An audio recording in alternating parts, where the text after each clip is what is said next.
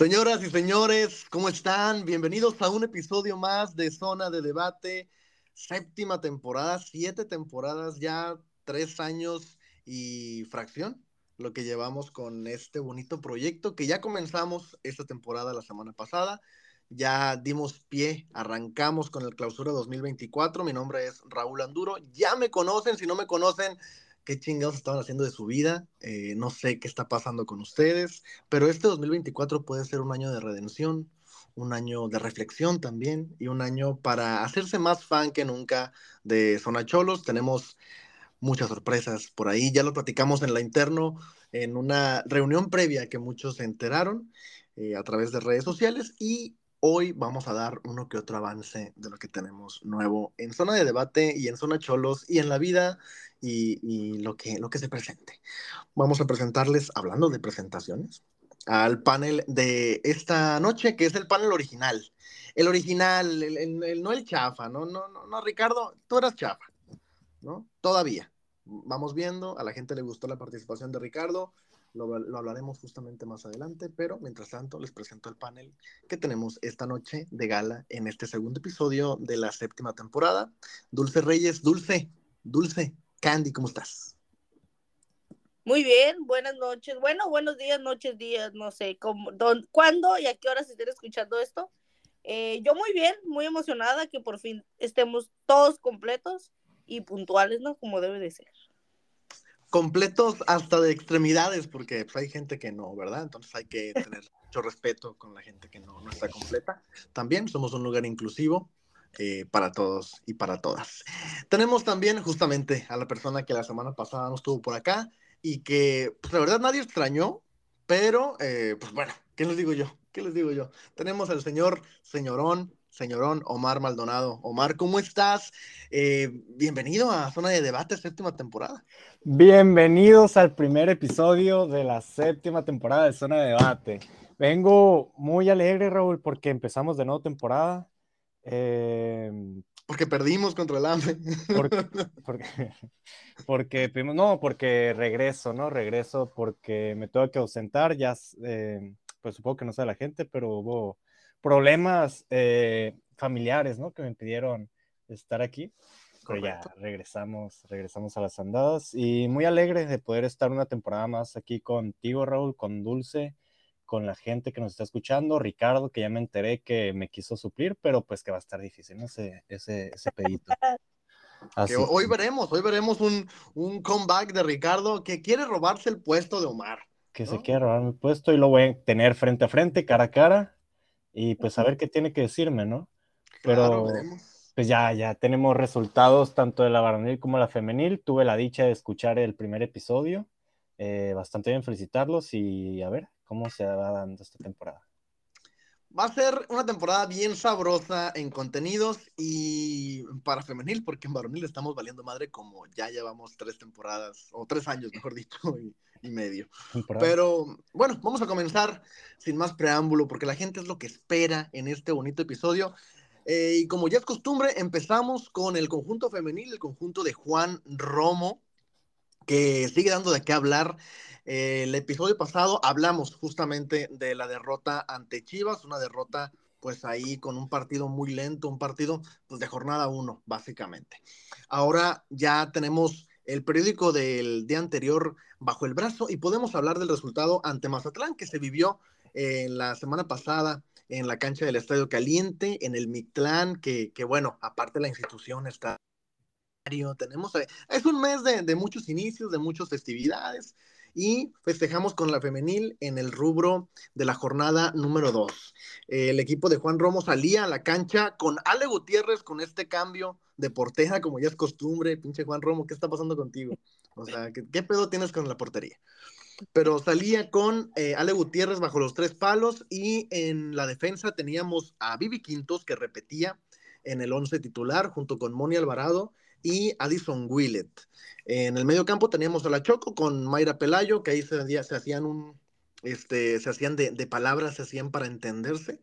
Y pues teníamos al frente, pues un arsenal que íbamos cambiando por medio de, de volantes ofensivas y de laterales que, que, combinaban con la defensa. Teníamos el frente a Carrandi, teníamos a Mariana Munguía, a Melissa Herrera, a San Juana Muñoz y a la capitana, a Daniela Espinosa. Eh, un equipo bastante ofensivo en el papel, que empezaba perdiendo el encuentro justamente al minuto número 5 con un gol de Somaya Bouac de Mazatlán, un golazo verdaderamente. Poco nada que hacer para Alejandra Gutiérrez que recibía su primer gol del certamen. Y este, pues comenzaba el encuentro cuesta arriba, la verdad, muy complicado para el conjunto de Juan Romo. Un partido que se tornaba difícil porque el equipo de Tijuana llegaba, llegaba, llegaba y no podía concretar bajo el arco de Fer Tarango, que estaba también ahí para pues dar muestra de que pues había calidad en Tijuana y la dejaron ir, dicen algunos por ahí. Después comenzaría ya la desbandada de goles, un auténtico riflazo de San Juana Muñoz al 43, venía dos minutos después un gol de Daniel Espinosa antes del descanso para colocarnos en la voltereta del encuentro. Y ya por el término del partido, Luciana García eh, ponía su primer gol con esta camiseta después de ya poquito más de seis meses de, de estar en Tijuana. Y cerrábamos la cuenta con un penal bien cobrado por parte de Daniel Espinosa, que esto pocas veces lo podemos decir.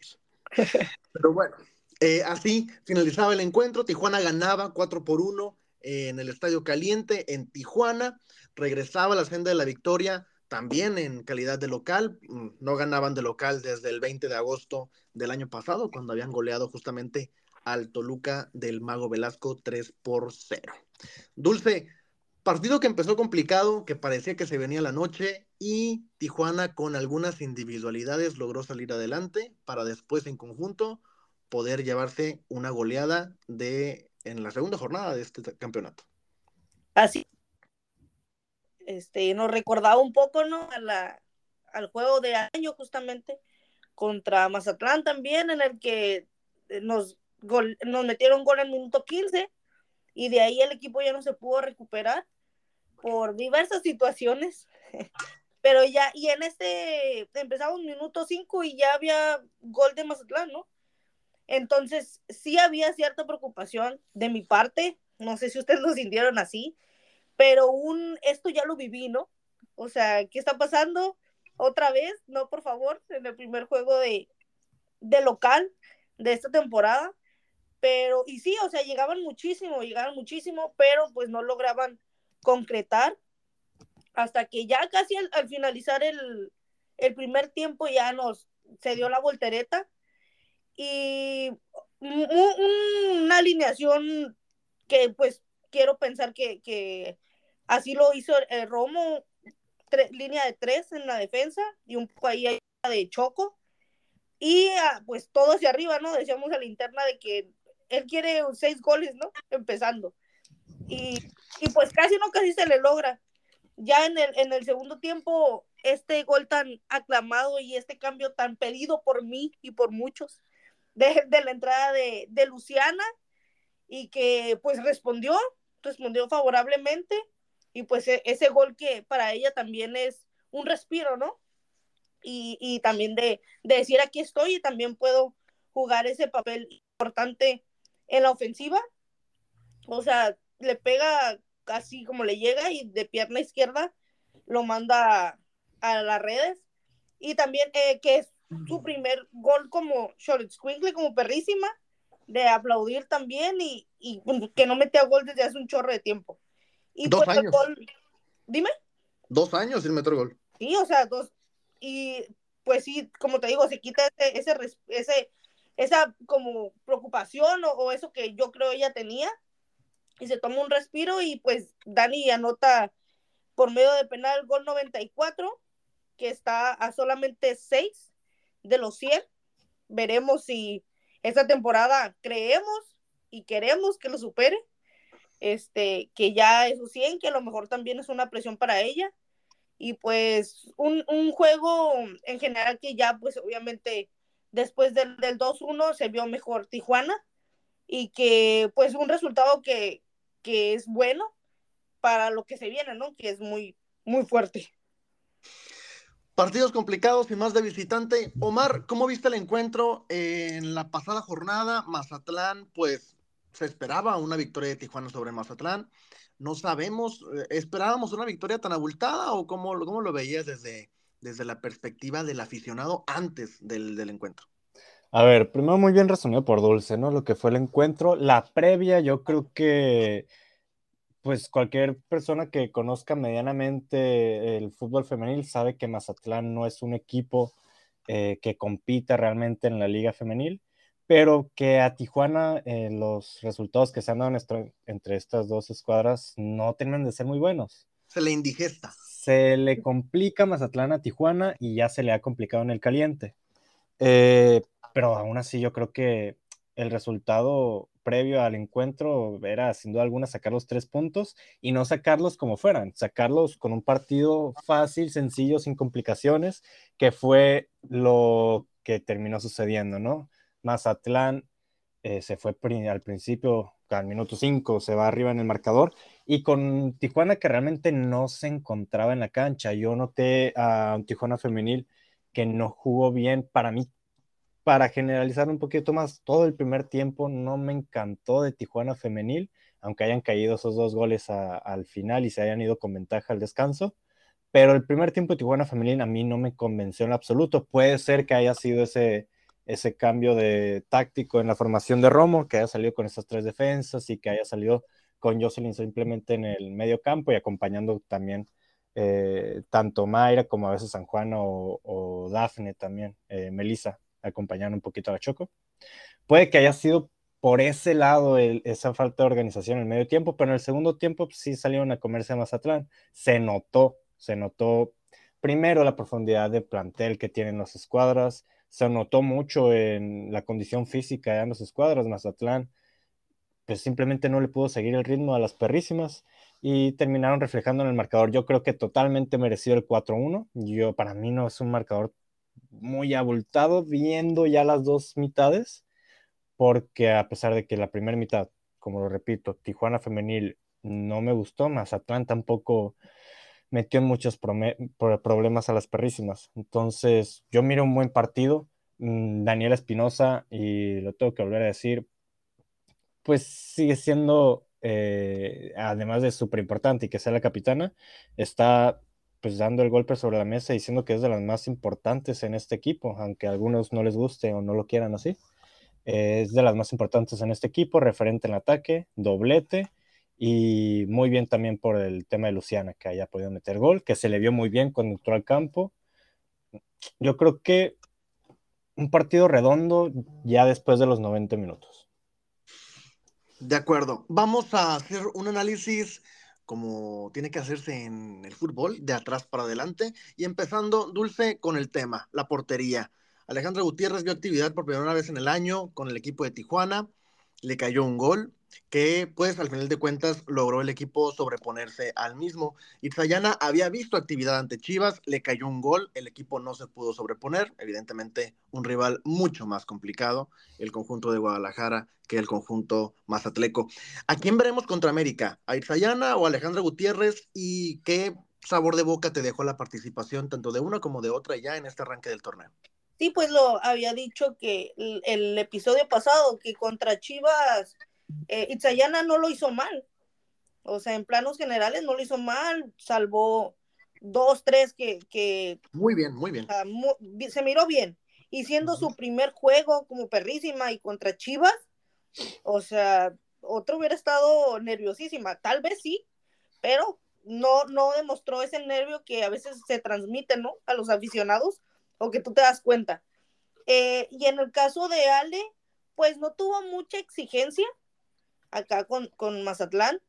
De hecho, quiero pensar que Romo, este, pues la alineó para estar checando cómo anda, ya contra un rival ya de, de, la liga, porque pues sí, o sea, contra América es, ahí es donde te vas a dar cuenta qué es lo que Romo está viendo en entrenamientos, que a lo mejor estemos de acuerdo o no, esperemos sea la mejor decisión y sea la que mejor esté a nivel para enfrentarla, ¿no?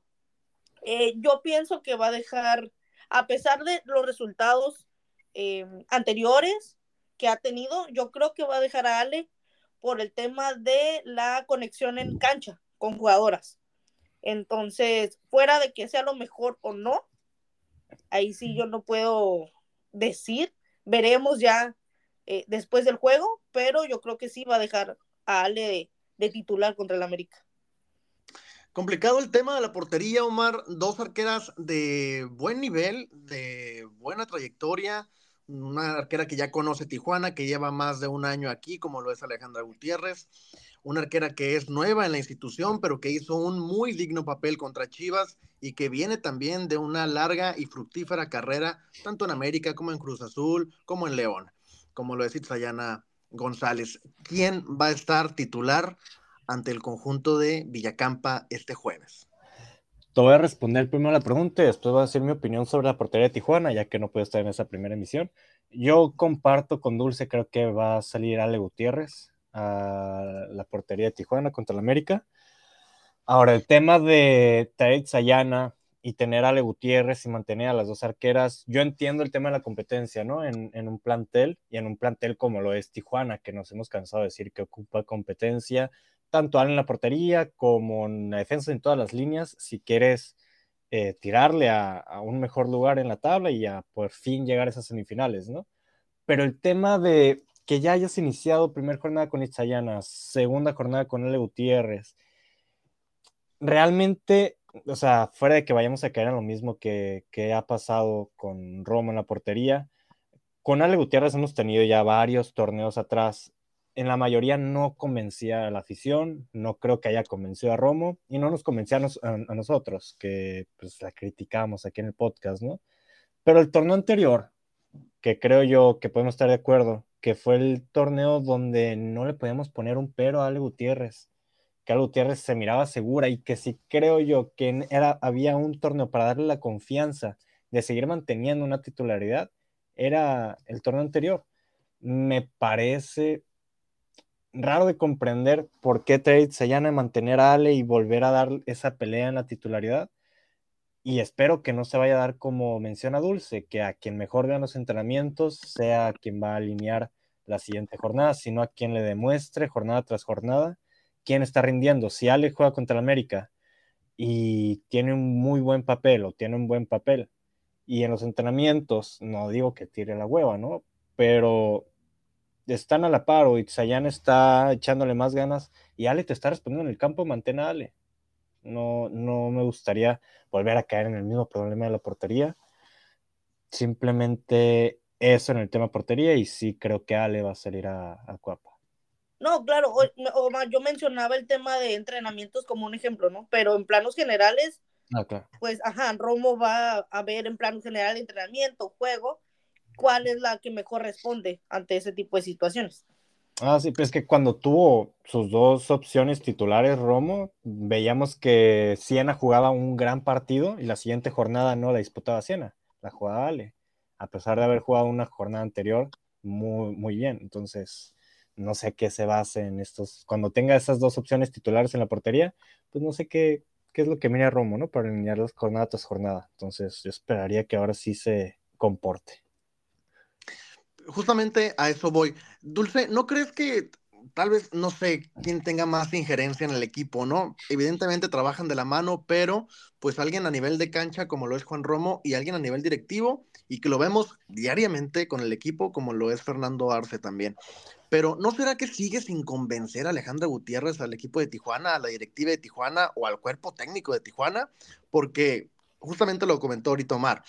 Eh, le trajeron competencia en el tema de Siena Ruelas, la desechó Alejandra Gutiérrez al final de cuentas. Le trajeron competencia con Tarango, la desechó al final de cuentas. Le traen competencia con Irzayana, ¿qué va a pasar? ¿Es un tema de que no convence a Alejandra Gutiérrez o es un tema de que hay que competir y la estrategia de Fernando Arce y Juan Romo es seguir trayendo a alguien que esté en un nivel superlativo para desechar luego a Alejandra Gutiérrez o cuál es, cómo lo visualizas tú?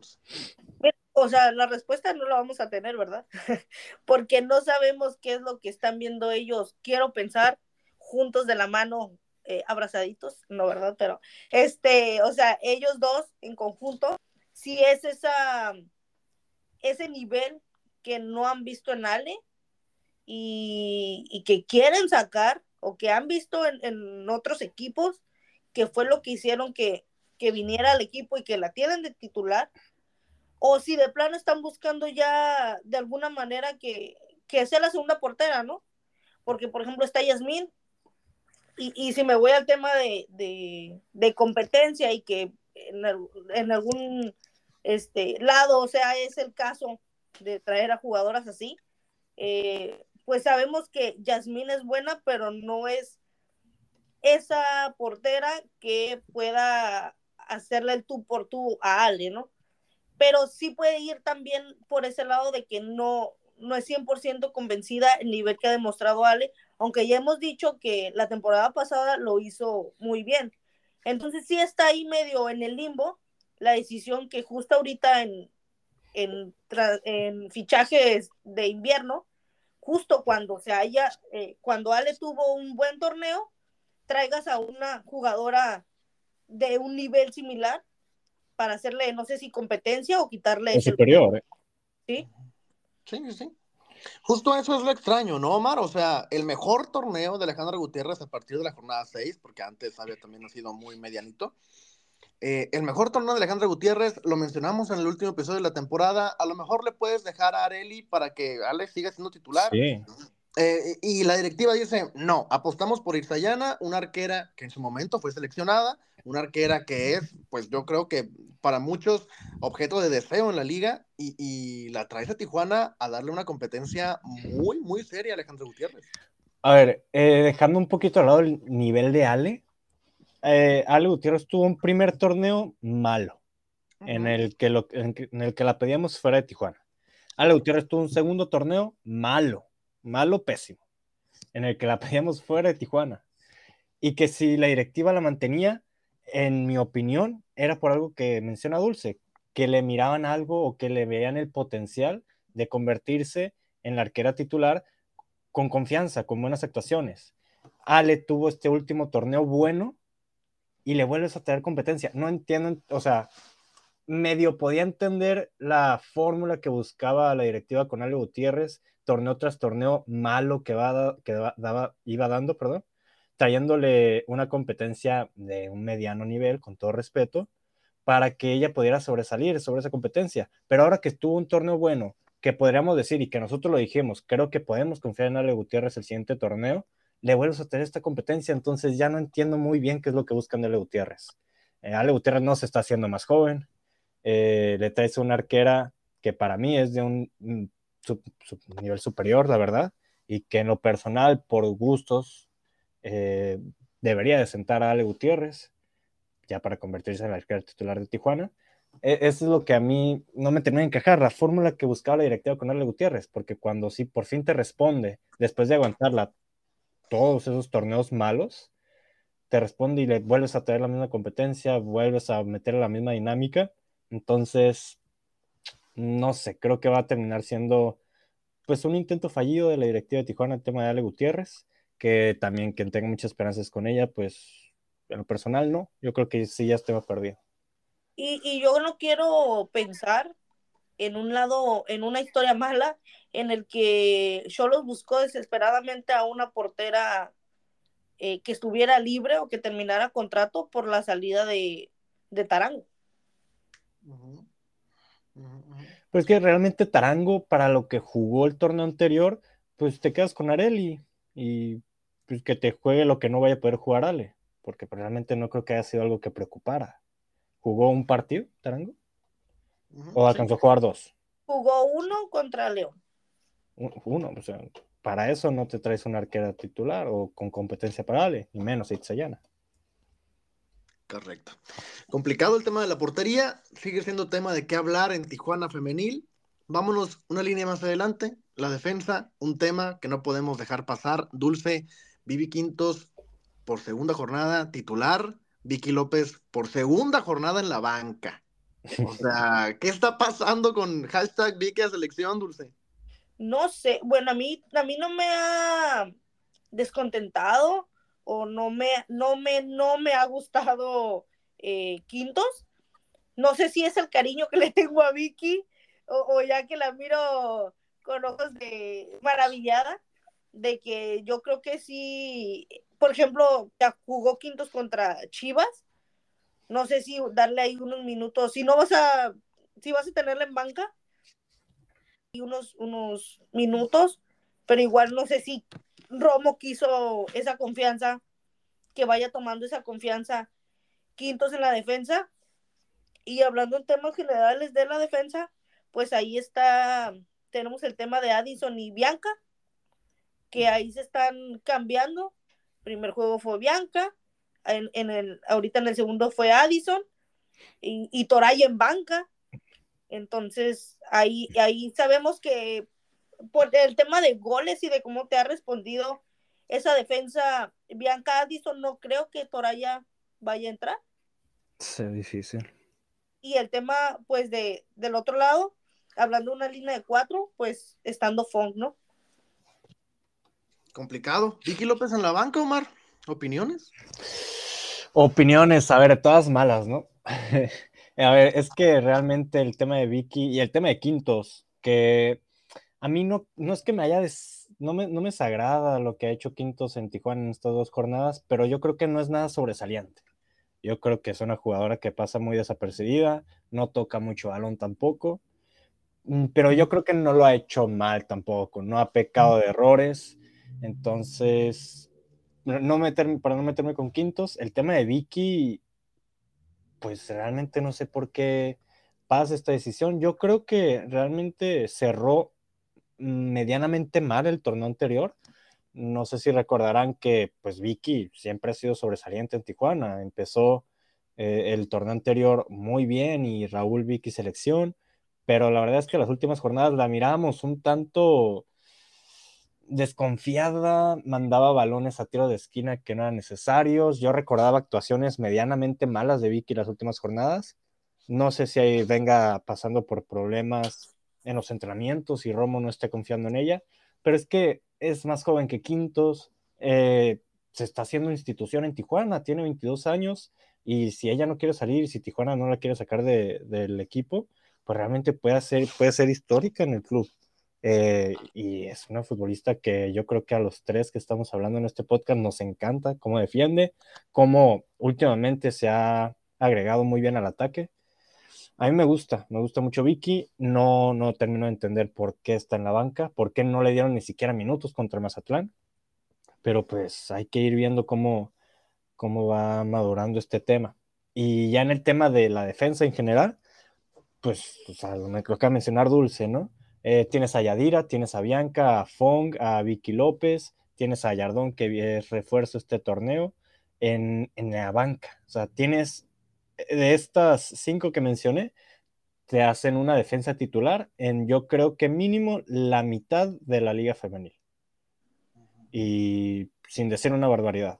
Entonces, estamos hablando de que hay una muy buena profundidad, profundidad y de calidad en la defensa de este torneo para Tijuana Femenil. Yo creo que esto sí no va a batallar Romo este torneo. Y pues la he mirado muy bien, a ver cómo, cómo la va implementando, porque ahora, a pesar de que tiene muchos nombres, salió simplemente con tres futbolistas como defensa este, este partido, perdón. A ver cómo, cómo va acomodando a los futbolistas Romo. Se reforzó bien la línea defensiva de Tijuana, eh, laterales por todos lados. Parecía que estaban en oferta dos por uno. Este, pero justamente es también a lo mejor lo que necesitaba un poquito el equipo. Tal vez un poquito de competencia para Vicky, que estuvo mucho tiempo solo, ¿no? Entonces veremos qué sucede. Ojalá, ojalá que no decaiga en nivel ni en ánimo.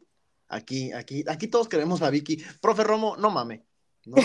O sea, en pocas palabras, ¿qué está pasando? ¿No? Sí, yo lo único que decía de Vicky era de que se me enojaba muy rápido, ¿no? O sea, también, también. Al minuto este 80 ya te andaba jalando jerseys y todo ese tema.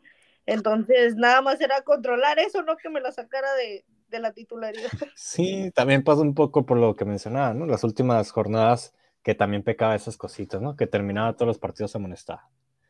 Sí. sí de sangre caliente, no tan caliente como la siguiente línea que vamos a hablar. A ver, Jocelyn de la Rosa. Si hablamos de sangre caliente, Jocelyn de la Rosa, ¿no? O sea, la Choco que sigue dando de qué hablar, que ya sabemos de su calidad, que fue eh, MVP de, de, Tijuana el torneo anterior, eh, que hizo una, una, campaña de esfuerzo, de lucha, de pasión, y que ahí estuvo en el medio campo, pues solita casi casi, ¿no? Este, como eje clavado en la contención. Em, Juan Romo ha jugado eh, verdaderamente con, con Choco estos primeros dos partidos prácticamente sola otra vez. No hemos visto a Nati y no hemos visto a Esmeralda Verdugo. Eh, Omar, ¿vamos a ver a Esmeralda Verdugo siendo dupla de Choco contra América o no? Eh, no, no, no, no, no. ¿A Esme Verdugo? No creo, ¿no? No salió ni siquiera al banquillo con Mazatlán. No lo sé. Eh, vimos que jugó con Inglis Hernández la primera la primer jornada, si no me equivoco. Correcto. Jugó Jocelyn de la Rosa con Inglis Hernández. Yo creo que si va a optar por una doble contención. Debería hacerlo, ¿no? Sí, no, es América. Es América, de Aunque, pues lo, hablamos en la interna, ¿no? No viene jugando espectacularmente bien, como suele jugar América Femenil. Eh, es América y es en el Azteca. Y a Tijuana no se le da bien ni el América ni el Azteca. Bueno, no es en el Azteca, ¿eh? es en Cuapa. Ah, bueno, en Cuapa, perdón. Eh, la costumbre. Pero yo creo que sí habría que poner un, doble pivote con el tema de Inglis, que a mí cada que sale Inglis y toca bola, me encanta cómo juega Inglis Hernández. Yo no sé cómo tiene tan pocos minutos en los torneos, que bueno, últimamente creo que el torneo anterior sí tuvo bastantitos minutos. Pero me gusta mucho, me gusta mucho. Yo salía con una doble pivote. He defendido esa formación mucho tiempo con estas perrísimas y pues hay otra futbolista, ¿no? Que, posiblemente refuerce a Tijuana. No creo que llegue para el América, pero, pero que la, llegamos a ver, creo, con Pachuca, que a veces jugaba como pivote, si no mal recuerdo. Podría ser una opción más adelante, más adelante en futuros encuentros, acompañando a Choco como clavada defensiva y esta nueva refuerzo un poco más suelta, ¿no? Para arriba. Pues, complicado el tema, ¿no? Yo, yo creo que complicado el tema. Yo siento que limitas mucho este, el accionar que tiene al frente em, la panameña. Pero. ¿Soy yo o sí llegó a jugar ahí, con Pachuca? Eh, yo lo recuerdo en Pachuca como pivote de que dos partidos. ¿Sabes? O sea, un tema así. Sí, sí, sí. Pero. recuerdo haberlo visto. Pero... yo la veía más tirada por, por banda. ¿no? O sea, más suelta, más libre, más, más pura vida. Pura vida y eso que no es de Costa Rica.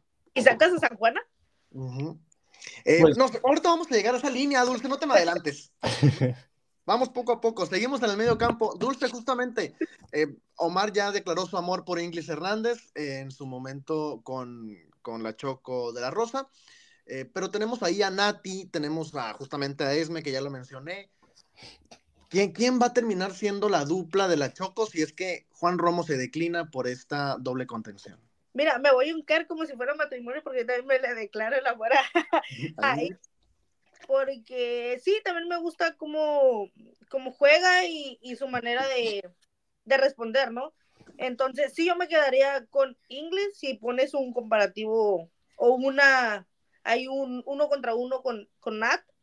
Sí me voy por, por Inglis y hablando más del tema, por ejemplo, de, del juego de contra Mazatlán, que Choco estaba muy atrás y dejamos un poco esa área, pues un poco vacía. Entonces, sí, yo también me iría por, por Inglis. De acuerdo. Llegamos entonces a la parte ofensiva, al ataque de Tijuana, que pues divino problema el de Juan Romo, ¿no? Porque ¿quién, quién no quisiera tener un ataque? Lo mencionaste, Omar, ahorita en el tema de la defensa, media liga quisiera la defensa de Tijuana. Yo creo que más de media liga quisiera el ataque de Tijuana. Porque realmente, y más con la incorporación de Marta Cox, este, se vuelve, tiene un sabor rico el, ataque y la ofensiva de las perrísimas. A ver, vamos por partes, diría el destripador. Em, tenemos a Melissa Herrera, que ciertamente lleva ya prácticamente un torneo completo, por decirlo así. ¿no? Ya con estas dos fechas, podríamos decirle que lleva que 14 partidos, tal vez, disputados como, como perrísima. Bueno, si sumamos la liguilla, a lo mejor ya llega a los 15, 16, ¿no? Este, pero ha tenido poca actividad frente al arco No sé si es por la posición, no sé si es porque no se ha encontrado, no sé si es porque también Juan Romo de repente hace este experimento con la ofensiva como lo hizo contra Mazatlán. ¿Cómo ves a Melissa Herrera tras este, eh, pues, latente semestre que lleva ya en Tijuana? ¿Quién? Tú, Ah, ok. Eh, a ver, pues yo lo mencioné, si no mal recuerdo, en la última emisión del, de la temporada anterior. Creo que un poco sobrevalorado el nivel de Melissa Herrera en Tijuana. A mí en lo personal, eh, se me hace muy buena futbolista, ¿eh? no creo que se me, malinterprete. Eh, tiene mucha calidad, de cara a puerta es muy buena, es, es veloz, es ágil, pero creo que ha estado un poco perdida y no le quiero echar la culpa a la futbolista. Creo que se le ha usado un tema Villamizar cuando recién llegó a Tijuana. Se le ha usado por la banda, se le ha usado de extrema. Si no me recuerdo, una de las dos primeras fechas llegó a jugar de carrilera. Ha estado acompañando a Jocelyn de la Rosa en el medio campo, pero con proyección más ofensiva. Eh, realmente no se le ha dado su lugar en, el, en la cancha, un lugar en el que pueda establecerse, en el que pueda hacer su fútbol, en el que se pueda acomodar. Eh, yo creo que por ahí puede ir un poco el que para mí me ha quedado de ver un poquito en tema, tal vez tema números, que no cerró tan mal si, si la comparamos con las futbolistas de, Tijuana que jugaron todo el torneo. Pero pues ahora ya cero goles. Eh, no estoy informado si dio una de las asistencias en el partido contra Mazatlán pero mm, creo que puede dar más. Fuera de que me esté quedando de ver, creo que Melissa puede dar mucho más. Es una futbolista con un potencial muy bueno, que se le ve la calidad, se le ve la calidad. Yo creo que puede dar mucho más de lo que ha dado para Tijuana. Interesante dupla que podrían armar por bandas Marta Cox y Melissa Herrera o no, Dulce. Mira, primero contestando lo que le preguntabas a, a Omar, de que si había tema con defensiva, este, por el tema de los cambios, ¿no? Defensivos que hace Romo. Y yo lo mencionaba episodios anteriores, que a mí me, yo pues voy en grada, ¿no? Y entonces me doy cuenta de esa comunicación que tiene Funk con Melissa cuando están por, por el mismo lado. Banda. Sí, claro. Entonces, siento que por ahí va, porque en este juego la sentí un poco perdida por lapsos del partido. O le faltaba Fong, le faltaba Fong. en general, el, primer tiempo, ¿no? Como decía Omar. Pero sí, sí, yo también siento que puede dar más. Y que sí, claro, ha dado, este, no tengo números si ha dado asistencias, pero sí ha dado pases centros que han tenido gol. Entonces, sí ha sido factor. No, no como una San Juana, por ejemplo, o una, o una Mayra Pelayo, pero sí, sí ha ayudado. Y yo también espero más de, de, de Melissa. Y hablando del tema Cox, mira, es que yo no quiero sacar a nadie, Raúl. Es que es muy complicado. tienes a Mayra, tienes a, o sea, o sea, Mayra lo ha hecho, lo ha estado haciendo muy bien. Y no solo te juega el tema de, de, lo deportivo, ¿no? te, das cuenta que, es la que grita, la que anima por lapsos del partido. Entonces, a veces sí se necesita esa, esa palmada en la espalda o ese regaño, porque también hablando de ese tema de Cox y de, y de Melissa, a Melissa también le, he visto de que, hey, acomódate. Es de ese regañona, ¿no? De que, hey. Y, y, de Marta Cox no podemos decir lo contrario. Mira, Mira, yo ya dije mis comentarios. o sea, Cox, si alguien tiene en la sangre es Marta Cox. Entonces, eh, puede hacer una buena dupla, pero no sé si pudiera hacerlo con Melissa.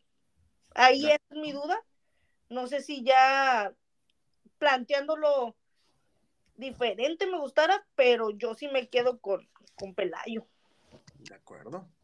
Omar, mencionaste a alguien que cada vez mencionamos menos, Paola Villamizar. Justo. ¿Qué, pasó con ella? Eh, cada vez más cerca, o mejor dicho, cada vez más lejos de Tijuana, Paola Villamizar? ¿O qué está pasando? Porque mencionamos una ofensiva muy nutrida con Cox, con Melissa, con San Juana, con Dani, con eh, Mayra, y, cada vez menos mencionamos a Paola, ¿eh? cada vez menos relevante en el esquema de Juan Romo. Sí, es que justo estaba viendo, eh, bueno, ya incorporando al plantel a Marta Cox, cómo me gustaría, cómo quedaría mi ofensiva, cómo quedaría más o menos mi cuadro. Y ya cuando lo había armado me acordé de Paola Villamizar. Me acordé de Villamizar y, y es que, bueno, no es secreto de nadie, Villamizar es debilidad mía en Tijuana.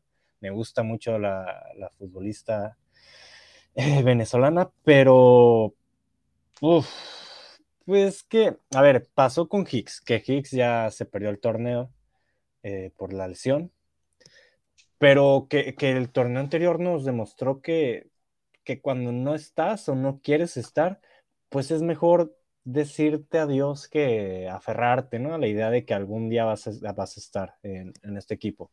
Con Villamizar yo creo que es un poco lo mismo, yo creo que ya es más la, la idea, nos aferramos a la idea de que Villamizar puede explotar su potencial en Tijuana, que lo que realmente nos ha demostrado, ¿no? A veces nos preocupamos más por lo que imaginamos que en la realidad. Y con Villamizar ha sido, ha sido eso. Yo creo que hoy sí no cabe o sea, hoy no cabe en un once titular Paola Villamizar. A diferencia de que siempre me lo has preguntado, siempre me lo has preguntado y yo siempre te he dicho, Villamizar tiene un puesto siempre en mi once titular. Hoy creo que Villamizar no cabe en un once titular. Creo que si quiere ganarse de nuevo un puesto, va a tener que picar desde abajo y desde abajo y rascar y aprovechar los minutos que se le puedan dar desde el banquillo, que creo que es lo que debería de pasar. Ahora, yo en la delantera difiero un poquito.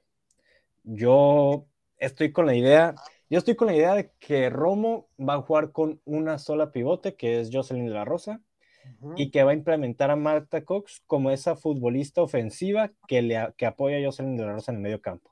Y para eso yo no sacaría ninguna de las bandas, ni a Melissa, ni a Mayra. Tendría que sacar a alguien del medio campo. No quiero que me maten. Este, esta jornada la jugó con Carrandi, con Munguía, con San Juana y con Daniela fue, una jornada típica, ¿no? Claro, como centro delanteras. No, no quiero decir que yo sacaría a San Juana, por ejemplo. Es que no la puedes sacar. Pero yo lo haría. Es que no la puedes sacar, Omar. Supongamos que juegas con Mayra y con Dafne en las bandas. Y puedes jugar con dos ofensivas más. Yo metería a Daniela y metería a Marta Cox. Ok. En este caso, que solamente juegas con un pivote que sea Jocelyn de la Rosa, te cabe otra ofensiva más. Ahí sí, si quieres meterme a San Juana. Pero pues yo no tendré problema en sacrificarla porque yo creo que va a jugar por el centro de campo, Marta Cox. De acuerdo, de acuerdo. Veremos, veremos que es, es un lindo desafío para Juan Romo para ver cómo acomoda su ofensiva.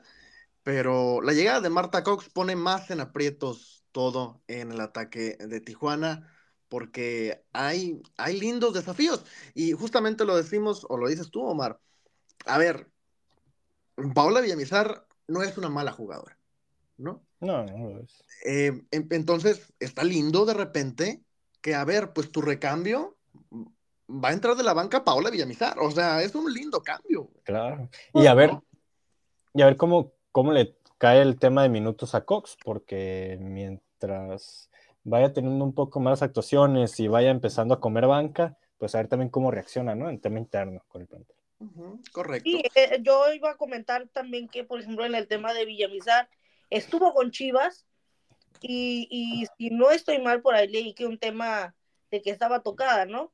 Una lesioncilla por ahí. Y también siento que eso también no le ayudó mucho a, a poder demostrar este ya su regreso de alguna manera, ¿no? Que las lesiones para ella sí han sido factor y no le han, no le han dejado dar esa confianza en ella misma para poder demostrar el nivel que, a los que a lo que nos tenía acostumbrados, ¿no? Pero es que si vienes de una pretemporada y tu futbolista no está al 100, ¿para qué la arriesgas? Para empezar. Y segundo, no creo que no venga al 100 de una pretemporada y después de todas las jornadas que se perdió el torneo anterior. Mira, eh, las lesiones son las lesiones y, o sea... No, claro, entonces, ¿por qué la arriesgas? Nada, me voy a lesionar. No, Ahora, también, no es, a ver, no, no, no estamos descubriendo el hilo negro aquí en zona de debate. Lo hablamos en la temporada 3, 4. O sea, Paula Villamizar te jugaba un partido y te faltaba tres. Sí.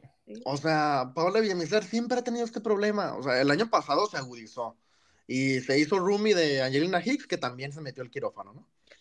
Entonces, ha sido un tema recurrente de ambas jugadoras, pero desde el inicio se mostraba a la venezolana un poquito más frágil con el tema de las lesiones, ¿no? Sí. Yo creo que Tijuana Femenil ha hecho mercado para olvidarnos completamente de esas dos futbolistas. De acuerdo, de acuerdo completamente. Y aparte le ha funcionado el tema de Mayra, porque pues pocos o nadie pensaba que Mayra podría ser una joya tan importante en la ofensiva de Tijuana cuando llegó. Claro. ¿no? Claro. Y hablando en el tema de, de, Villamizar, puedes tenerla como cambio, como tú mencionabas, Raúl, y decir, o sea, no manches, está entrando Paola Villamizar de cambio. También incluir el tema, lo mismo que Cox. ¿Cómo tomaría ella personalmente el ser banca tanto tiempo? Yo creo que indiscutiblemente va a terminar por salir junto con Angelina Hicks, ¿no? Son dos plazas que no puedes tener en banca. ¿Villamizar? Sí. Ah, ok. Sí, ¿no? O sea, son dos plazas de extranjera que no puedes tener en banca. Sí, sí, sí, no. Ya se tardaron, la verdad. Tienes que aprovecharlas justamente a lo mejor para traer otra contención de calidad con la Choco, o a lo mejor para traer una lateral de calidad, lo no, que y, y, que la mitad del torneo no las tienes ni en banca. Claro. Entonces, claro, claro. Oye. Cubriendo una plaza de extranjera. Claro, es lo que, justamente lo que les digo, ¿no? O sea, de por sí son poquitas plazas. No, sí, sí. Para, para tenerlas en banca o lesionadas, pues hay que utilizarlas, ¿no? Claro. Bueno, y ya para finalizar, pues el tema de dos jugadoras que esta jornada pues destacaron, diría yo. Una de ellas entró de cambio, como lo es Luciana. Creo que todos vimos una dignísima actuación de la atacante que pues rompió su mala racha, anotó su primer gol como perrísima, besó el escudo, Dulce. Sí, o sea, yo lloraba casi con ella, ¿no? Yo iba allá en el, en el Uber ya a mi casa y, y casi lloraba con ella cuando miré que había besado el escudo. Yo la tengo M y por eso siempre la defiendo. O sea, ves, aquí bancamos a Luciana desde que llegó, ¿no? Este, y, y, besó el escudo y lloró y se emocionó. Y aparte fue un golazo. Sí, o ¿no? sea. Fue un buen gol. Y tuvo otra oportunidad de gol, ¿eh? O sea, no, fue, no es como que un chispazo. Claro, claro, tuvo una gran actuación y eso que jugó alrededor de 20 minutos, un poquito más, un poquito menos. Omar, ¿cómo viste Luciana? Eh, gran, gran pues aprovechó los minutos que se le dieron, ¿no? Eh, aprovechó y para bien, porque como estos minutos yo creo que no va a tener eh, los suficientes en el torneo. Desgraciadamente, ¿no? No es que le esté echando mala, malas vibras a nadie, pero pues acabamos de hablar de la competencia en ofensiva y la verdad es que está, está muy difícil. Hoy simplemente, bueno, no hoy, pues simplemente la jornada está contra Mazatlán. Vimos a Carrandi y vimos a Munguía como titulares, que no va a volver a pasar. No creo que vayamos a volver a ver a estas dos futbolistas juntas como titulares. No, y hablando del tema de, de, que no va a volver a pasar, pues es como tienes que responder, ¿no? No, claro, no, sí, sí, lo de Luciana, pues perfecto, porque se te van a dar pocos minutos y estos minutos los tienes que aprovechar y así te vas a ganar más minutos. Muy bien, muy bien Luciana, muy bien Luciana. Yo la verdad es que pues, tampoco tenía mucha fe en Luciana. Tú Cuando... no la bancabas tanto. No, yo, yo no, pero no porque no me gustara como futbolista, uh -huh. sino que se le dieron muy pocos minutos en Tijuana. Los minutos que se le dieron, pues no demostró nada, la verdad, el torneo anterior. Entonces, muy bien, o sea, lo que vi contra Mazatlán, muy bien, mucha garra, mucho corazón, mucho esfuerzo, mucha dedicación. Se ve que viene con ganas de, de hacer las cosas bien. Y eso es lo que a veces más le aprecio a, a la futbolista en el terreno de juego que si a veces no te dan las piernas, que el corazón te pueda más, y Luciana le dieron las dos cosas. Entonces, perfecto, muy bien, porque va a aportar de dentro, en el once titular o desde la banca, pero va a aportar. Un elemento más a considerar en la ofensiva por parte de Juan Romo y también un lindo cambio, ¿no? Claro. Un lindo cambio que tienes desde el banquillo. Lo y cerramos. Sí... Ah, Dime. Nada más rápido. Lo que sí es que sí veo mucha delantero centro, ¿eh? O sea, veo mucho delantero centro eh, no me agrada mucho. Y justamente cerramos con una delantero centro que también ha jugado por banda, jugó por banda y que es canterana y que no ha metido gol, ¿no? Pero que ha tenido también muy, que tuvo muy buen cierre del torneo anterior, Apertura 23, y que está teniendo vastos minutos este inicio de, de torneo y buena actuación. Tú, y yo sabemos de quién hablamos, Dulce. Tú y yo sabemos de quién hablamos, Mariana Munguía. Obviamente, ¿No? obviamente hablamos de Mariana Munguía, que ex compañera, porque ya no. Este, pero sí, o sea, le, dieron los minutos y, y ahí hace como una, una buena comunicación con las jugadoras cercanas, ¿no? Tal vez sí le falta, obviamente, eh, experiencia con, contra equipos ya de, la liga, pero sí, o sea, desde la temporada pasada entró y dio asistencia en pretemporada, o sea, en todos los juegos eh, se miró su nombre eh, metiendo gol, aquí le dio oportunidad Romo, es una jugadora joven que sí, se fue a Pachuca y creo que ese regreso le ayudó muchísimo, ya lo comentábamos en la interna, que, que sí le ayudó tal vez a esa madurez que ahorita se está viendo en el campo, ¿no? Tiene mucho futuro y, ojalá sea de este tipo de juegos que tuvo hacia arriba, porque tiene mucho potencial. Omar, ¿este torneo se va a estrenar Munguía con Cholos? Sí, sí, no, no voy a decir, uy, es que no lo sabe. No, sí, Munguía cerró muy bien el torneo anterior. Ya es una futbolista que a mí me gustaba antes de, de esas actuaciones, eh, pero que de las últimas jornadas del torneo anterior, bueno, las jornadas que salieron en minutos y parte de la liguilla también, que pues, tuvo... ¿Contra Rayadas en el BVA? Sí, sí, sí, tuvo bastantes minutos eh, de lo mejorcito de Cholos, ¿eh? Realmente lo mejorcito de Cholos femenino Munguía. Eh, entonces, me agrada, me agrada mucho esa otra delantera centra, que, eh, que vemos que es veloz, que tiene mucha velocidad, que puede jugar por la banda, como, como ya bien lo dijiste y que cubre bien la bola. Sí, sí, sí. Eh, que yo creo que mejoró. A ver, no tuvo muchos minutos en su sesión con Pachuca, pero yo creo que sí vimos a una Mariana Munguía muy cambiada de la primera etapa que vimos en Tijuana a esta segunda. No sé qué tuvo que ver, en qué afectó, si trabajo en casa o terapia, pero pues, muy bien, o sea, muy bien no hay futbolista que me puedas mencionar ahorita, Raúl, que haya tenido minutos, que no te va a decir, pues simplemente lo hizo muy bien. O trabajar con una campeona del mundo. Puede ser. No. puede ser, puede ser. Con, una delantera mexicana histórica también. Claro, mirarlas día tras día en los entrenamientos. ¿No? Que ya va a tener una próxima ex compañera que ya va a ser compañera. que ya la conoce, que ya han trabajado juntas. Vemos, ¿no? No sabemos si acá se llevan del chongo, pero en el equipo sí estaban. Mínimo, mínimo estaban con la misma playera. Bueno, así cerramos ya este análisis completo de lo que estamos viendo de Cholos Femenil. Viene un partido muy complicado, Dulce, contra el equipo de Villacampa, que ya lo hablamos justamente en la interna. No viene empezando de la mejor manera el certamen, pero pues es un equipo importante, es el equipo subcampeón del torneo y es en su casa y con su gente, en un horario poco habitual pero al final de cuentas va a ser un partido muy complicado en este arranque de certamen. Sí, o sea, ya sabemos lo que es el América y los resultados que hemos tenido contra ellas. Aquí en el último, pues fue un 5-0, si no estoy mal, 5-1, y de local, ¿no? Y, ah, y el juego, la, el juego antepasado, si hablamos de, números y todo, también un resultado abultado. Entonces, el panorama en números no está bien, de alguna manera, pero sí, América no ha jugado como ese América que, se ha demostrado, ¿no? Que pues el campeón y, la temporada pasada subcampeona, que han, que han roto récords de puntos, que tienen sus jugadoras goleadoras de la temporada, pero sí empató contra contra Necaxa y apenas pudo ganarle a Atlas un 2-1 el juego pasado. Entonces, si solo se aplica, sí podría sacar un empate, tomando en cuenta que, como ya se mencionó, es en Cuapa.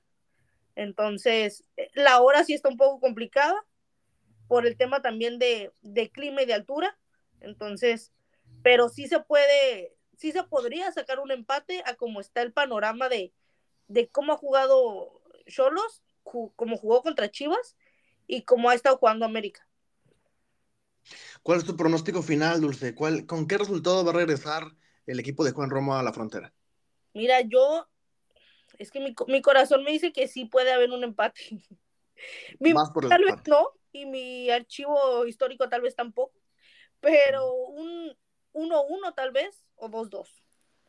De acuerdo. Omar, ya lo dijimos, partido complicado, las Águilas, o sea, Villacampa ha hecho un trabajo excelso con, con el equipo azul crema y pues ahora viene esta visita muy complicada para arrancar el torneo, una visita que, como ya lo comentó Dulce en múltiples ocasiones, pues se le indigesta a las perrísimas. ¿Cómo ves el encuentro de, pues, de este jueves y cuál es tu pronóstico final para este partido? Yo creo, y también por intuición, ¿eh? Eh, creo que este partido se va a empatar.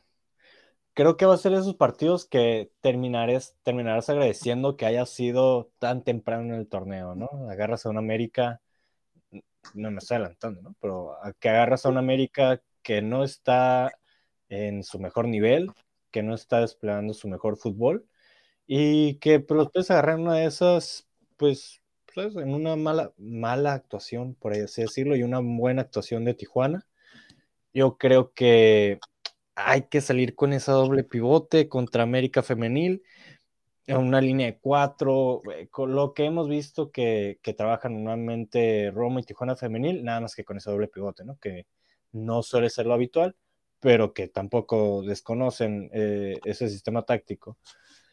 Mm, para parar a América yo creo que no hay tampoco una táctica ni un movimiento mágico, porque si no, pues estaría muy fácil, ¿no? Sacarle puntos a América femenil, pero pues yo, yo me la jugaría eso, ¿no? Un doble pivote y mi intuición dice que hay un empate, agradeciendo que haya sido en jornada 3. De acuerdo. Sí, pongan a, a Bianca y, y, doble pivote a, y a Bianca, por favor, y que trabajen el, lo poco que han tenido que trabajen el balón parado, porque eh, contra el América, como que sí, sí le batallaron ahí cinco o seis eh, tiros de esquina que miré de San Juan. Y a ver sí. si vemos a Vicky ya.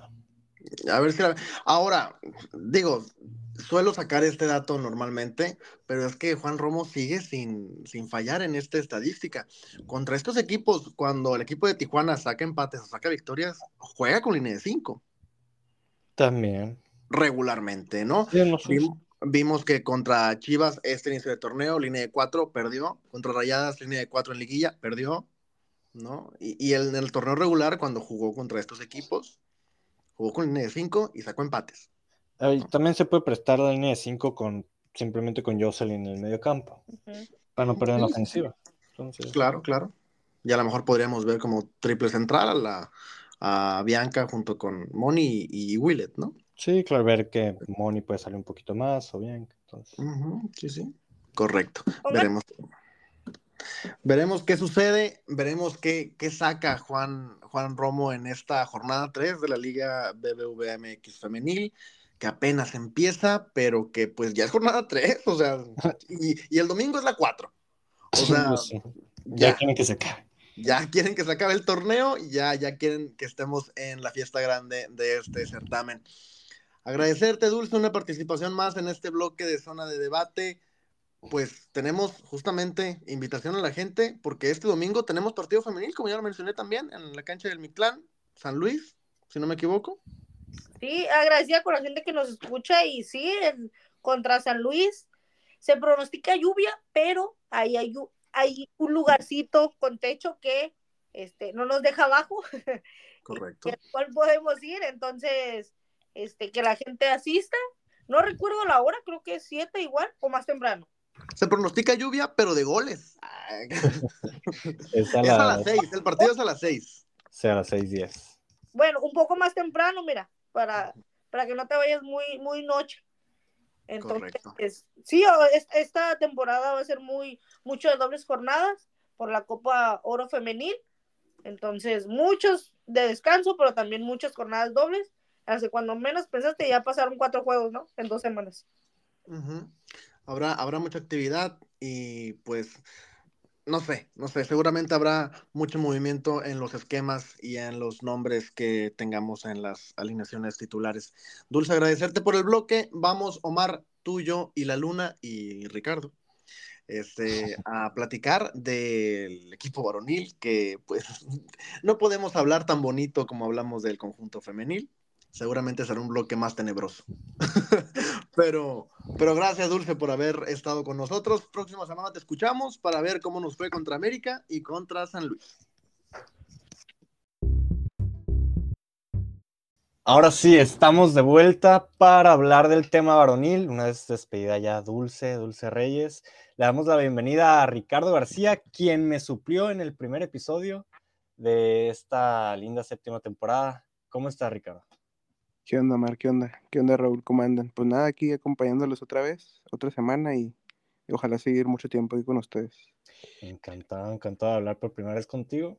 Y pues ahora sí, toca hablar ya de actividad Cholo Squink, actividad de Miguel Herrera, de los Piojo Boys, y Tijuana varonil en este nuevo torneo, en el cual enfrentaban ni más ni menos que ya por eso sería una primer jornada atípica, ¿no? Enfrentar al vigente campeón, enfrentar a América siempre es novedad y noticia eh, a nivel nacional y qué más que recibirlos en tu casa y tener la dicha de recibir al más grande, ¿no? En el estadio. El único, el único. Bueno, nada, no voy a estar mamando que odio a este pinche equipo. es el único grande, man. Es el único, grande de este país. Es el único equipo que odio realmente. ¿Por qué odias al más grande, güey? No sé, no sé. O sea, puedo admitir que es el equipo más grande, pero es el único equipo que realmente odio. ¿Pero lo respetas o...? ¿Qué siento? No, no puedo respetar a alguien que odio. Qué fuerte. el odio es un sentimiento muy fuerte, man no pasa nada. Lo, lo, bueno es que lo tengo presente, ¿sabes? Sé que no estoy bien. Lo tienes bien definido. Sé que no estoy bien, pero tampoco le puedo hacer nada, ¿no? Fue algo de nacimiento. Natural. Natural. Y pues así, así iniciaba eh, Tijuana su aventura, su travesía por un nuevo torneo más en Liga MX donde pues Miguel Herrera ya disputaba su tercer torneo, no completo, pero su tercer torneo en esta segunda etapa con Tijuana, que pues ya no es un número menor, ¿eh? tres torneos que va empezando, ¿no? Pero ya son tres torneos, tercera oportunidad para Miguel y que pues viendo una vez el resultado, realmente la afición en redes sociales, pues para hacer jornada uno se ve que está muy descontenta con Miguel. Vamos a repasar el primer once titular que mandó Miguel a la cancha para iniciar este torneo, donde vimos la novedad de absolutamente ninguna, ¿no? Porque brincaba Toño Rodríguez a la portería, nada que decir de Toño. Nicolás Díaz, Diego Barbosa, Kevin Balanta y Panchito Contreras formaban la línea de cuatro en la defensa. Fernando Madrigal y el Capi Cristian Rivera en la contención. Eh, y como ofensivos vimos a Silvio Martínez, Vimos a Kevin Castañeda, el 10 del equipo, a Titi Rodríguez y Charlie González. Sí, es la alineación que vimos todo el torneo anterior sin ninguna novedad. Exactamente lo mismo. Lo mismo. Bueno, sin, blanco, ¿no? Sin blanco, bueno, pero hablando de que no hay ninguna novedad en el. Ah, ningún nuevo jugador, nuevo fichaje. Ningún nuevo fichaje, ningún refuerzo, que eso ya lo sabíamos desde antes, ¿no? Porque ni hubo fichajes. refuerzos no hay, pero en el 11 no hubo novedad. Eh, primero brincando como, como primera sorpresa el, tema de la Pantera, ¿no? Que vimos la pretemporada que tuvo, que fue el goleador de pretemporada y que Miguel no se arriesgó a meterlo desde los, bueno, desde el cibatazo inicial. Ya desde ahí empezábamos raros, ¿no? Iniciaba el encuentro, un resumen rápido de lo que fue este primer encuentro de Tijuana. Eh, pues muy, muy disperso, ya me dirán ustedes cada quien su opinión personal. Yo creo que es un partido, un partido de muchas sensaciones personales, porque yo vi a un Tijuana que realmente no jugó bien ninguno de los dos tiempos, pero que América tampoco te hacía nada, ¿no? Otra particularidad de este partido, que América jugaba sin sus titulares. Vimos y nos cansamos de ver toda la semana que iba con los suplentes, que iba con la banca de la banca, que era prácticamente la sub-23 del AVE, del más grande de México, y que finiquitaba el partido hasta los últimos cinco minutos, al 88, primer gol de Salvador Reyes, que entraba de cambio, que es un chavito también de la cantera del América, y al minuto 90 eh, finiquitaba el encuentro en propio Salvador Reyes con un doblete que quedaba, pues, una mancha muy grande, creo yo, para, para Miguel en, esta segunda etapa. Antes de entrar a temas particulares, Ricardo, Richard, ¿cómo, ¿cómo viste el encuentro en general? ¿Cómo lo viste? Pues, como tú dices, Cholos no jugó mal ni bien. Tenían mucho la pelota, pero sin claridad. Eh, mucho toque atrás. Eh, ninguno se atrevía. Eh, el América encerrado, pero normal, no tienen sus jugadores claves. Y, y nada, siento que el 0-0 como iba, no digo que hubiera sido un buen resultado, pero prefería eso al 2-0, ¿sabes? Y luego un desvío ahí, o sea, se perdió de una forma muy tonta, yo creo. Pero, pero sí, se podría decir que Tijuana lo dejó ir, lo tenía todo y lo dejó ir. Claro. A ver, Raúl, se hablaba eh, antes de este encuentro, no tanto en medios nacionales, pero sí mucho el fandom de Cholos, ¿no? Que, que iban a ser tres puntos, si no fáciles, eh, muy accesibles, teniendo en cuenta que es el campeón, teniendo en cuenta que es el América y que es en tu casa, que viniera Jardín con la mayoría suplentes y canteranos, se tenía, tenía esa previa existía, ¿no? De, de, tres puntos muy posibles para Tijuana y pues terminaron dándolo el batacazo, la cantera del América al primer equipo de Tijuana. ¿Cómo, cómo viste el encuentro? La verdad es que ese tipo de, de, análisis, de microanálisis de la afición es bien interesante, ¿no? Cómo nos vamos directamente por el hecho de que va a mandar suplentes, vamos a golear al América, ¿no? Y, y, realmente eh, nada más alejado de la realidad, o sea, estamos viendo un equipo que sí, o sea, te jugó con el Mozumbito delantero, güey. Con el Mozumbito titular. O sea, ¿qué está pasando ahí con, con ese equipo? jugó con, con, o sea, con un 11 que, que, no te esperas, con un 11 que, que, no es un equipo. Este equipo que jugó con, con América bien podría ser un equipo de expansión. Sí. Así te lo pongo. O sea, es un equipo que cualquier otro equipo que realmente compita en el torneo le gana. Sí, hasta que Querétaro le gana. Cualquier, cualquier equipo que compita en el torneo. O sea, si este 11 se hubiera presentado contra Pachuca, Pachuca le gana se presenta con León, León le gana.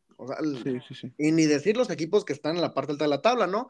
Tigres, Rayados, este, el, mismo conjunto de Pumas le gana. O sea, es un equipo que, que no tiene, y, se notó que no venía a ganar el partido. O sea, América venía a conservar el empate si bien le iba.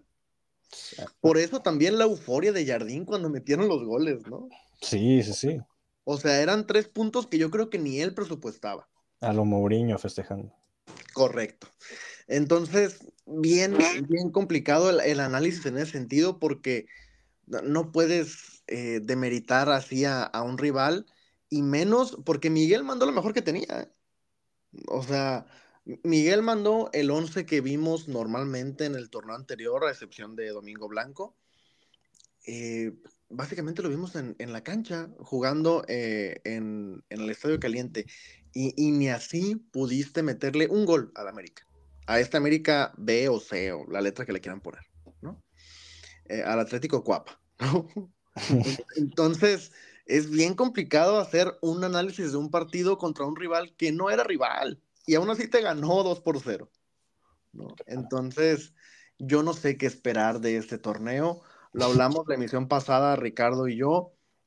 Eh, este es el torneo donde Miguel Herrera tiene que dar el do de pecho, tiene que demostrar para qué lo trajeron y empezar con este tropezón que se mencionó en medios nacionales, seguramente es una de las derrotas más importantes en la carrera del Piojo. O sea, de esas, que, de esas que dan en el ego, de esas que dan en la trayectoria, de esas que, que te hacen pensar muchas cosas, ¿no? Una derrota que, que te hace reflexionar por qué lleva el Piojo un año sin liguillas en Tijuana, que te hace reflexionar por qué Miguel no ganó nada en Tigres, que te hace reflexionar por qué el Piojo lleva cinco años sin un título, que te hacen reflexionar muchas cositas. ¿eh? Entonces, yo creo que, que va a ser un torneo muy largo para Tijuana y aún así va a ser un torneo más largo para la afición. Yo creo que pinta para, antes de, entrar de, más a fondo el tema de Miguel, ¿no? Y lo que habló en conferencia de prensa. Eh, si vemos las estadísticas, Ricardo, vimos que Tijuana tuvo 36 remates, 36 tiros, de los cuales solamente 8 fueron a, portería, eso sí tuvo la mayoría de posesión en el encuentro, 64% eh, ante el 36% del América. La predicción de pasos del América es un desastre, un 64%, no daban un pase seguido o dos. Y pues Tijuana ahí eh, eh, rozando el 86%. Pero viendo estadísticas crudas, puras, pareciera que Tijuana, sin bien no fue superior, que en las, las estadísticas al parecer sí, pareciera que fue esos partidos de FIFA, ¿no? Que vemos que el rival tira tres veces más al arco, pero la que te tiró o la que tiraste tú es la que termina entrando, ¿no? ¿Realmente Tijuana jugó un mal partido? O sea, ¿realmente Tijuana jugó tan mal? Bueno, viendo el, el contraste del marcador con las estadísticas. Pues yo digo que lo hemos visto muchas veces, ¿no? El fútbol se gana con goles, pero ahí está el América, ¿no? Yo digo que si vas a ejecutar un plan de juego, sea ofensivo o defensivo, tiene que estar bien hecho. El América te ganó tirando sus 11 jugadores en su campo, bien, encerrados, se fueron dos, te los metieron. Tú tuviste 36, no metiste ninguna, ahí está la diferencia, ¿sabes? O sea, yo no creo que sea necesario jugar bien para ganar, ¿sabes? O sea, lo hemos visto en Europa, en cualquier lado, puedes jugar mal y ganar aún así, pero si tú vas a apostar a jugar bien, a tener la pelota, a tener tiros, yo digo que lo mejor es, pues, mejorar la puntería, ¿sabes? 36 tiros, pareces el Manchester City, pero no tienes la, definición del Celaya, pues obviamente no vas a llegar a nada, ¿sabes? Por claro. eso lo que Tema remates, por ejemplo, Malagón, factor no es en el encuentro. Sí, pero, por ejemplo, Castañeda. Castañeda, todos vimos el primer tiro que tuvo, que fue casi el inicio del juego. Le tiró y Malagón muy bien. De ahí, ¿cuántos tiros tuvo Castañeda? Como de media cancha. O sea, que según él la iba a meter. O sea, ¿qué necesidad de hacer eso, sabes? O sea, yo prefiero mejor que intenten otras cosas. O sea, al final el gol no va a llegar así. Yo entiendo que Castañeda es muy buen tiro, muy bien todo, pero no hay necesidad de, desperdiciar la pelota así. Sí, Malagón sí fue factor, pero también Cholos tuvo la culpa, ¿sabes? Yo creo que hubo unas que, la verdad que Colizo le pegó en la rodilla. O sea, como no puede pegarle un balón, ese es el problema. Pero pero yo creo que Tijuana, mejorando la definición, sí puede llegar a algo, a algo mejor. Muy bien. Ahora, Raúl, tema cambios. Tema cambios de Miguel, que yo creo que fue algo muy cuestionado el torneo anterior con Miguel. Yo en lo personal cuestionaba mucho los cambios de Miguel Herrera en este, pues tampoco fue la excepción, ¿no? Minuto 67, primer cambio de Miguel, saca Fernando Madrigal, algo que hizo la última jornada contra Pachuca, que tampoco terminé de entender, que ahora no me agrada tampoco que saque a Fernando Madrigal, siendo uno de los que a mi parecer más actividad tiene en el campo de juego. Y vimos el debut, el debut de la Pantera Zúñiga, ahora sí con la camisa rojinegra, la camisa de Cholos, sentándonos un poco en el debut para hablar y darle pues un poquito de foco, ¿no? A la Pantera. ¿Cómo viste eh, el debut de, de? Atropellado, yo creo que esa es la palabra, ¿no? Lo hablamos antes de empezar el episodio. Eh, tuvo un, inicio complicado, eh, no se entendía, fallaba pases muy sencillos, este, se veía inquieto, se veía deseoso de anotar un gol. Eh, y yo creo que eso le jugó, le jugó mal al delantero colombiano. Al final de cuentas, venía también con una expectativa muy grande, ¿no? Esta pretemporada y, dar a conocer esos números que anotó seis goles en, cuatro partidos, que, que, estuvo presente en todos los encuentros de pretemporada, que, venía siendo el goleador del equipo. Yo creo que también le generó una expectativa muy grande que, que cargó con ella en el, en el ingreso al, al encuentro y, y le terminó jugando mal, ¿no? Le jugó al contrario yo creo que sí va a ser un jugador importante en este plantel. Se le ven cosas, a ver, muy diferentes a lo que había mostrado, por ejemplo, en su momento el año pasado Cavallini. Es un delantero con cualidades completamente distintas. Yo creo que va a ser un buen socio en la parte ofensiva, pero para hacer su primera actuación en este plantel de manera oficial ya en Liga MX, eh, muy atropellado su comienzo. Claro, para mencionar simplemente los demás cambios de Tijuana fueron, bueno, entró al 86 Eduardo Armenta junto a Efraín Álvarez y al 90 entró Rafa Fernández. para destacar de estos futbolistas, pues simplemente la asistencia de gol, ¿no? De Armenta. Nada más. La asistencia de gol que dio en el minuto 90 y poco más. Eh, ahora sí, creo que yo el tema más picante, el tema del que más podríamos hablar después de este encuentro y que es raro, ¿no? Que suene tanto y tan fuerte y a nivel nacional después de jornada 1, el tema de Miguel Herrera. Que no es que lo queramos sacar, o bueno, no sé la opinión de Ricardo y de Raúl. Yo no, sí. es que, no es que lo queramos sacar después de jornada 1, Yo sí, yo sí. pero Ah, todavía no, todavía no. Vol- volvió a salir eh, eh, después del encuentro en conferencia de prensa, ah, después de perder contra el América C o el Atlético Cuapa, como menciona Raúl, a excusarse, excusarse sobre una jugada que no se le pita eh, un penal, que ya me dirán ustedes si piensan que es penal. Ya les adelanto, yo no creo que haya sido penal. Para mí esa jugada eh, en contra de Madrigal, para mí no era penal. No, no es penal. No, no el suficiente contacto, Madrigal alcanza a tocar la bola, para mí no era penal.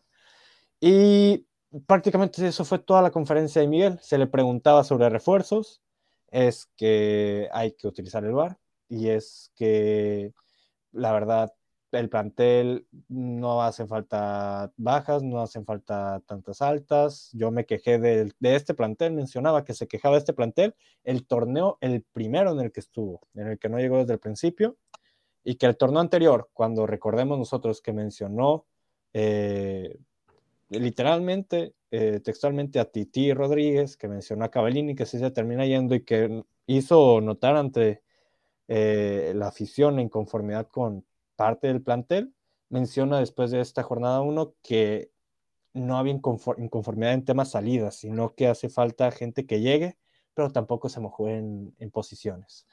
Eh, en general, eh, Ricardo, sí. el tema de Miguel, pierdes de nuevo contra el América C, contra la banca de la banca del América, y sales a conferencia de prensa a darle la cara a tu afición y te vuelves a excusar una vez más. ¿Qué pasa con Miguel desde su regreso a esta segunda etapa? Ya lo mencionó Raúl, no tuvo un buen paso con Tigres tampoco.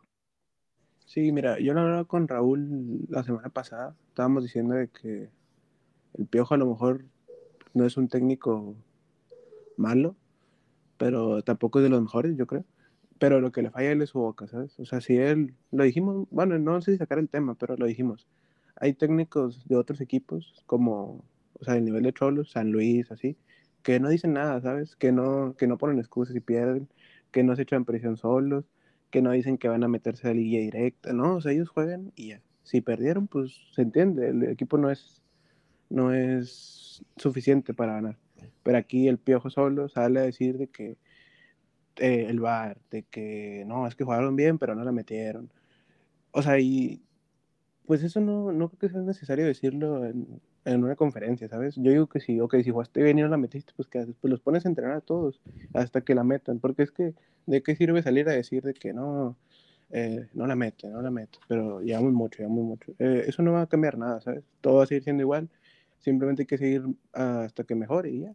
Y del VAR, pues no creo que sea, no, o sea, como tú dices, no era penal, el contacto fue muy, muy poco, aparte Madrigal se había llevado la pelota y ni siquiera tenía dirección a gol, entonces yo creo que no. Claro. Para ti, Raúl, primero antes de hacerte la, la pregunta, ¿era penal contra Madrigal? No, yo creo que no, tampoco, no era penal contra Madrid. Entonces, muy de más las excusas de Miguel. Eh, hay algo que me ha girado en la cabeza desde esa conferencia de Miguel y que tampoco va a descubrir el hilo negro, pero cuando recién llegó Miguel, Raúl, no sé si recordarás, que más de lo táctico, el poderío ofensivo eh, que le pudiera implementar a, a este equipo de, de, Tijuana, lo que tenía Miguel es que tenía un cartel y como una mentalidad eh, ganadora, ¿no? Exitosa, que es un técnico que no iba a venir a manchar su carrera, su nombre, y que si algo le podía inyectar a estos cholos era esa mentalidad, ¿no? Mentalidad ganadora. Creo yo, no sé cómo lo has visto y que lo ha reflejado, como ya lo dijeron ustedes en la primera emisión y lo que va a decir Ricardo, con, pues, con sus palabras en las ruedas de prensa y con los resultados. Que más que Miguel poderle inyectar esa mentalidad ganadora, exitosa a Tijuana, creo yo que Tijuana o Cholos ha terminado por arrastrar a Miguel a la mediocridad. Porque sí hemos visto que antes en otros equipos hablaba mucho del arbitraje, pero pues terminaba obteniendo títulos, ¿no? Buenos resultados. Ahora no hay conferencia que Miguel no se queje, la excepción de las que gana. No sé si tú notes o veas por ese lado que Miguel, o sea, aparte de que está muy cómodo, que ya lo hemos dicho, que se haya acomodado y que lo haya arrastrado más bien la institución al lado mediocre a Miguel Herrera. No sé cómo lo puedes ver por ese lado. Pues es lo que ha hecho, ¿no? Es lo que, a ver, es lo que hace Tijuana normalmente con los técnicos. Eh, los arrastra hasta ese lado, pero a Tijuana le habían dado la razón, porque eh, después de Tijuana, pues Pablo Guede ha tenido un muy mal paso, ¿no? Después de Tijuana, Ricardo Baliño sí tuvo más o menos un buen paso con, con selección inferior de, de, Venezuela, si no me equivoco, y ahorita ya están mal, ¿no? Este, sí, después de Tijuana, Siboldi descendió en Arabia, pero ya es campeón con, con Tigres, ¿no? Este, o sea, le habían dado la razón en, en buena medida a, a, Tijuana estas, estos cambios de técnicos, ¿no? El gallego Méndez, pues bueno, este, mal en Unión, ahora en Vélez, mal en Vélez, ¿no? Este, pero con, con, Miguel parecía diferente la situación, ¿no? Y, y recuerdo esas, esas, emisiones de hace, de hace un año, eh, cuando llegaba, llegaba el Piojo a Tijuana en esta segunda etapa, y mencionaba, por lo menos a título personal, el tema de por qué le había ido mal en Tigres, ¿no? O sea, a ver, Tigres es un equipo que tiene dinero, es un equipo que tiene plantel, es un equipo que tiene foco, es un equipo que, que está ahí, y, para muestra, para muestra Fiboldi, ¿no? O sea, un técnico con tres dedos de frente podría sacar adelante, o sea, Omar, tú sacabas adelante a Tigres. Sin pedos. O sea, tú lo hacías campeones a Tigres.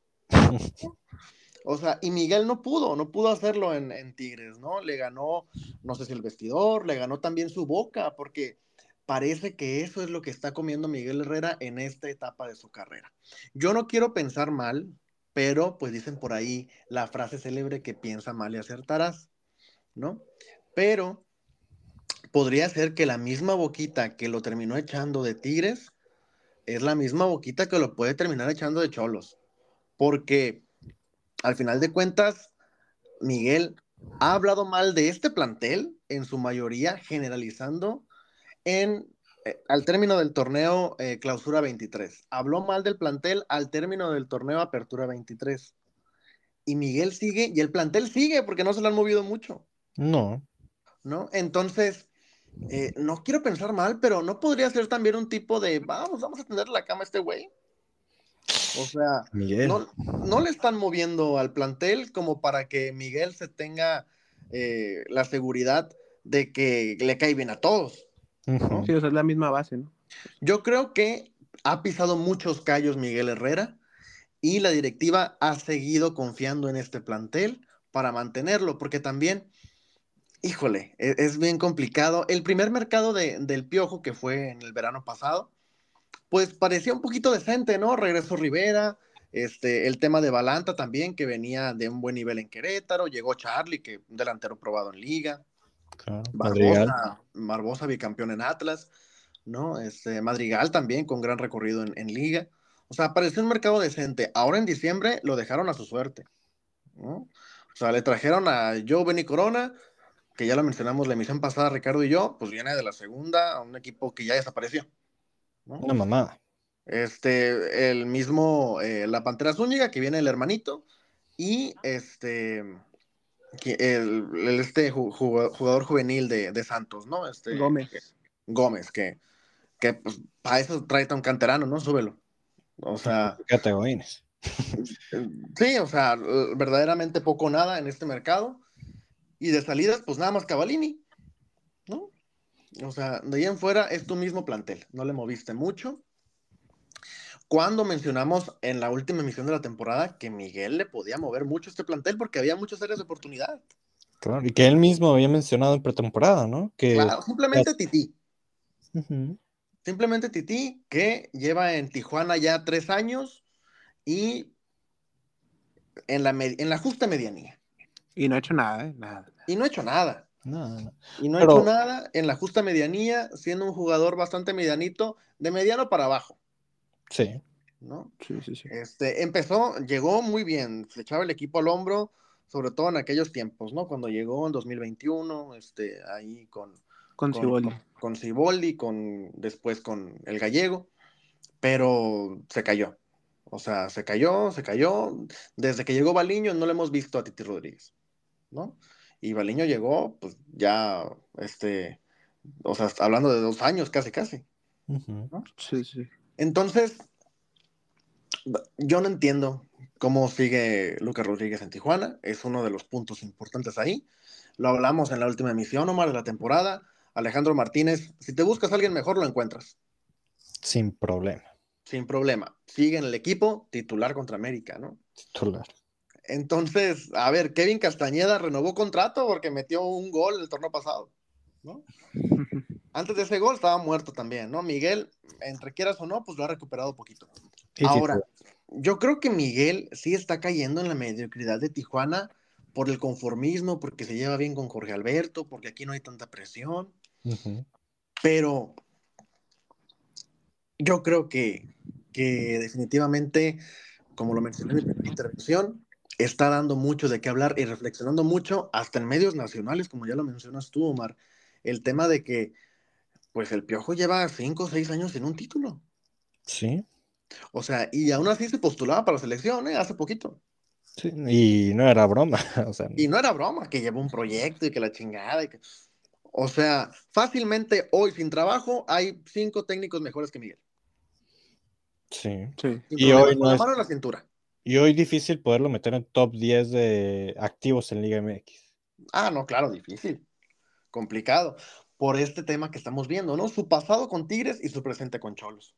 Y, Porque con un plantel con mucho dinero no pudiste. Y con un plantel con poco dinero tampoco puedes. claro. Y a ver, ¿qué, qué plantel le vas a dar? O sea, ¿qué- ¿a qué equipo le vas- ¿Qué sigue para Miguel? ¿Este Necaxa? ¿No? O No, sea, Puebla. O sea, ¿qué sigue para mí? ¿Dirigir a la MLS a lo mejor? ¿No? A Tal vez por- a retirarse ya, ¿no? tal vez a la Arabia, MLS porque allá, pues, allá sí te dan procesos largos, allá, pues, es, o sea, con que juegue, con que dirijas al equipo, ya, y, y Miguel Herrera, pues, tiene nombre en el mercado americano, ¿no? claro. Pero realmente ha sido un, un segundo paso muy triste del Piojo en Tijuana. Este, yo creo que este, yo creo que lo que le está pasando a Miguel es el temor que tiene Antonio Mohamed y por eso no ha regresado. ¿Tú crees? O sea, que le vaya tan mal en la segunda etapa que la gente ya no lo quiera. Sí, que le pase lo mismo, ¿no? Sí, yo creo que ese es el temor que ha tenido Mohamed y por eso, cuando estuvo tan cerca, no firmó. Bueno, aunque él haya dicho que si no ha llegado a Tijuana no ha sido por él, ha sido por Ajá, que no dependía de él. él. Claro, pero yo creo que sí piensas un poquito esto que le está pasando al piojo. ¿eh? Ah, no, sí, sin pedo. O sea, yo creo que ahora Mohamed está más lejos. O sea, va, va a decir, puta, pues, mira cómo le fue. Ya no lo quieren en Tijuana. Cuando Sí, sí. Miguel venía con un cartel, cuando llegó la ilusión, la gente, el aplauso. O sea, recordemos, Omar, estábamos en el palco, cómo la gente le aplaudía a Miguel aplaudía cuando estaba Miguel. arriba, Sí, sí, sí, sí, sí. ¿no? O sea, todavía no dirigía y la gente le aplaudía y le gritaba y el piojo saludaba. No, era un circo. Ahorita la gente no lo quiere. La gente no quiere a Miguel Herrera en Tijuana.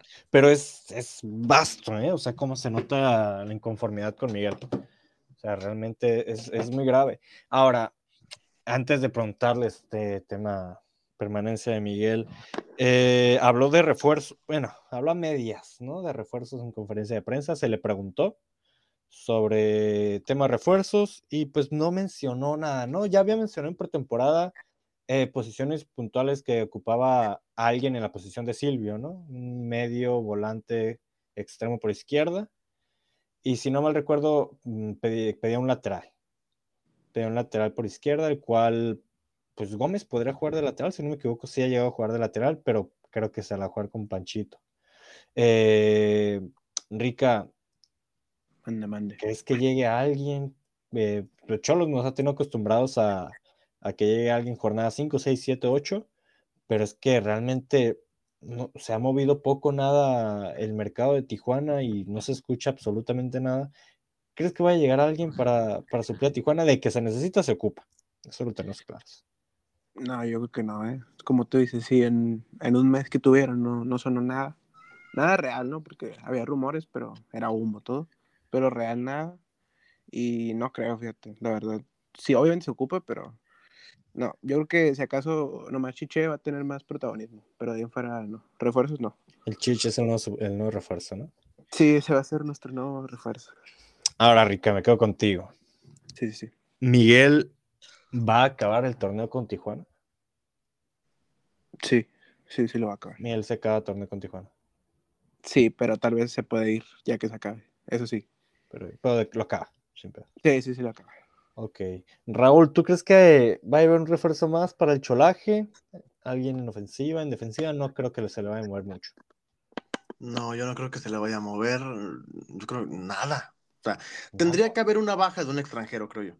¿No? Este, una baja más para que llegara alguien, porque de allá en fuera, pues tendría que ser un mexicano. Y pues no hay como que muchos mexicanos que estén accesibles a Tijuana, ¿no? Entonces, y de calidad, ¿no? Porque luego llega este, este Efraín Gómez, ¿no? De Efraín Álvarez. o-. Sí, Betziel Hernández, ¿no? O sea, realmente yo no creo que se vaya a mover mucho, a menos que haya una baja, como hace este mes es el tema de Canelo y Romero, ¿no? Que se fueron a jornada 3-4. Claro. Este, a menos que haya así una dupla que se vayan de extranjeros, yo creo que podría llegar alguien. Pero si en aquel entonces se fueron ellos dos y llegaron jugadores de medio pelo como Domingo Blanco, ¿no? O sea, no creo que Tijuana tenga eh, una buena carta bajo la manga para decir es, es un refuerzo importante, ¿no?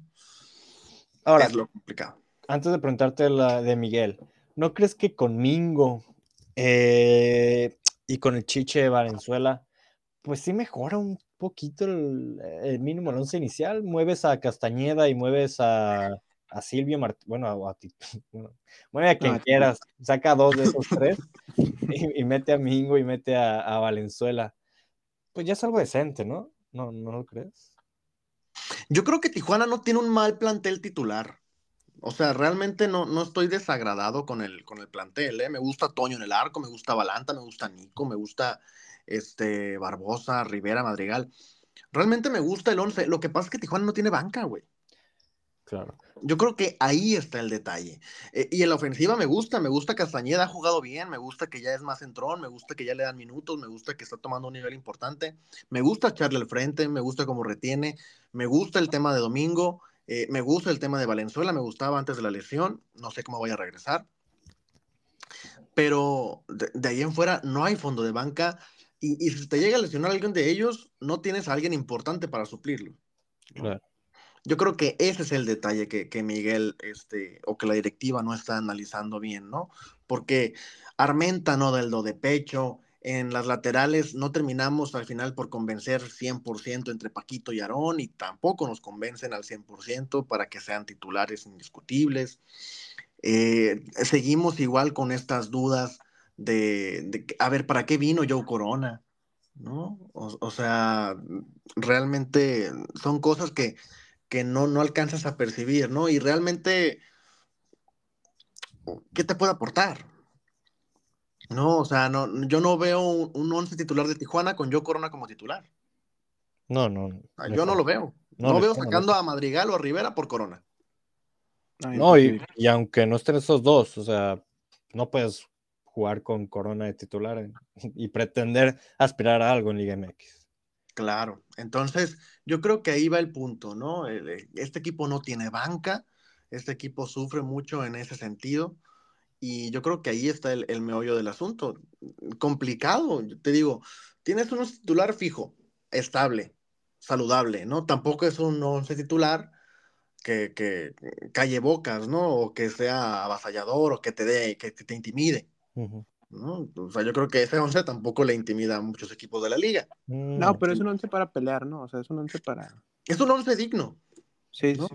Es un 11 muy digno, este, yo creo, sólido, pero que sí no tiene variantes. Y, y, yo creo que eso es lo que le complica mucho la vida a Miguel y, y pues, al mismo plantel. Correcto. Entonces, Raúl, ¿Miguel va a terminar torneo con Tijuana? Yo creo que Miguel no debería terminar el torneo con Tijuana. Crees que no debería, pero crees que sí lo va a hacer. Yo creo que sí lo va a hacer por un tema del compadrazgo que ya conocemos, ¿no? Correcto. Con, con Jorge Alberto, pero yo creo que si Miguel tiene pues, un poquito de dignidad todavía y vemos que este equipo para la jornada 14 no está ni cerca de la liguilla, Miguel tendría que poner una renuncia en la mesa. Renuncia. Sí, sí, sí, definitivamente. O un cese total, como lo quieran ver. Pero yo creo que más por dignidad de Miguel tendría que poner su renuncia. Si para fecha 13-14 no vemos, no vemos alguna solución.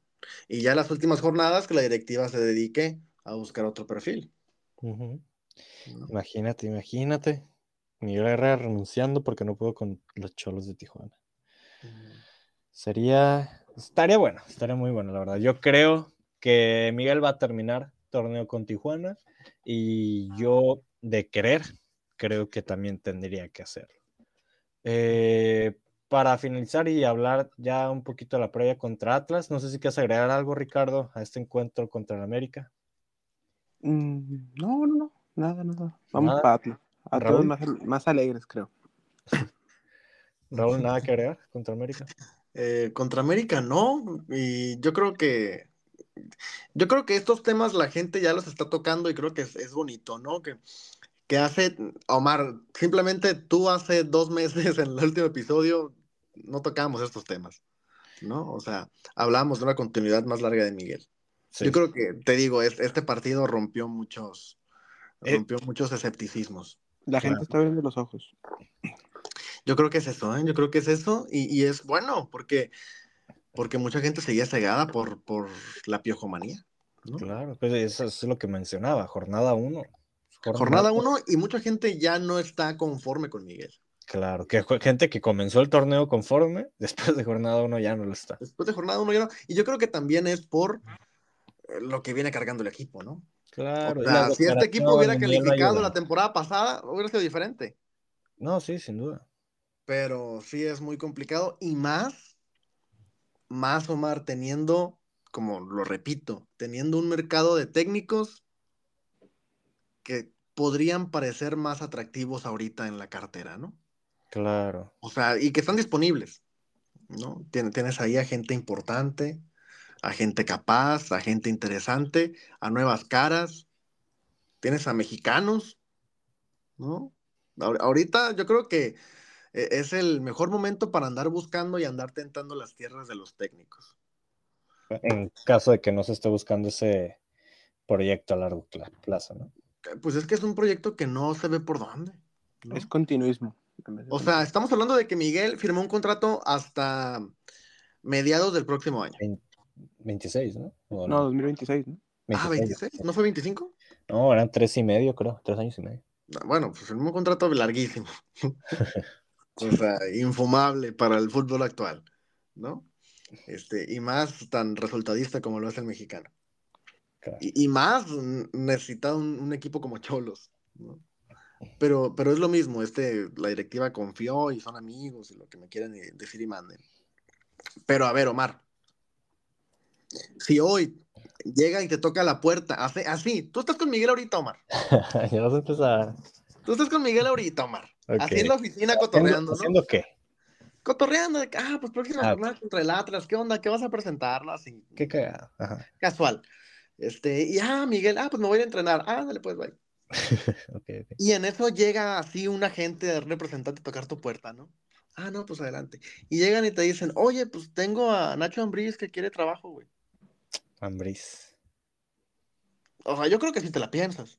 Ah, no, sin pedos. Llega y toca tu puerta, llega y toca tu puerta, este, Bragarnik otra vez, te dice, oye, güey, pues Coca sigue sin trabajo, güey. No, yo con Coca no me la voy a jugar. ¿No te la juegas con Coca? No, no. No, la no, mano. Bueno, llega otro entrenador, otro promotor y te dice, oye, tengo a Bucetich en la puerta. Tampoco. Tampoco. ¿No juegan con Bucetich? Como se te no, güey, no, la, sí, también, si no la armó con rayados, que la va a armar aquí. No, no, no.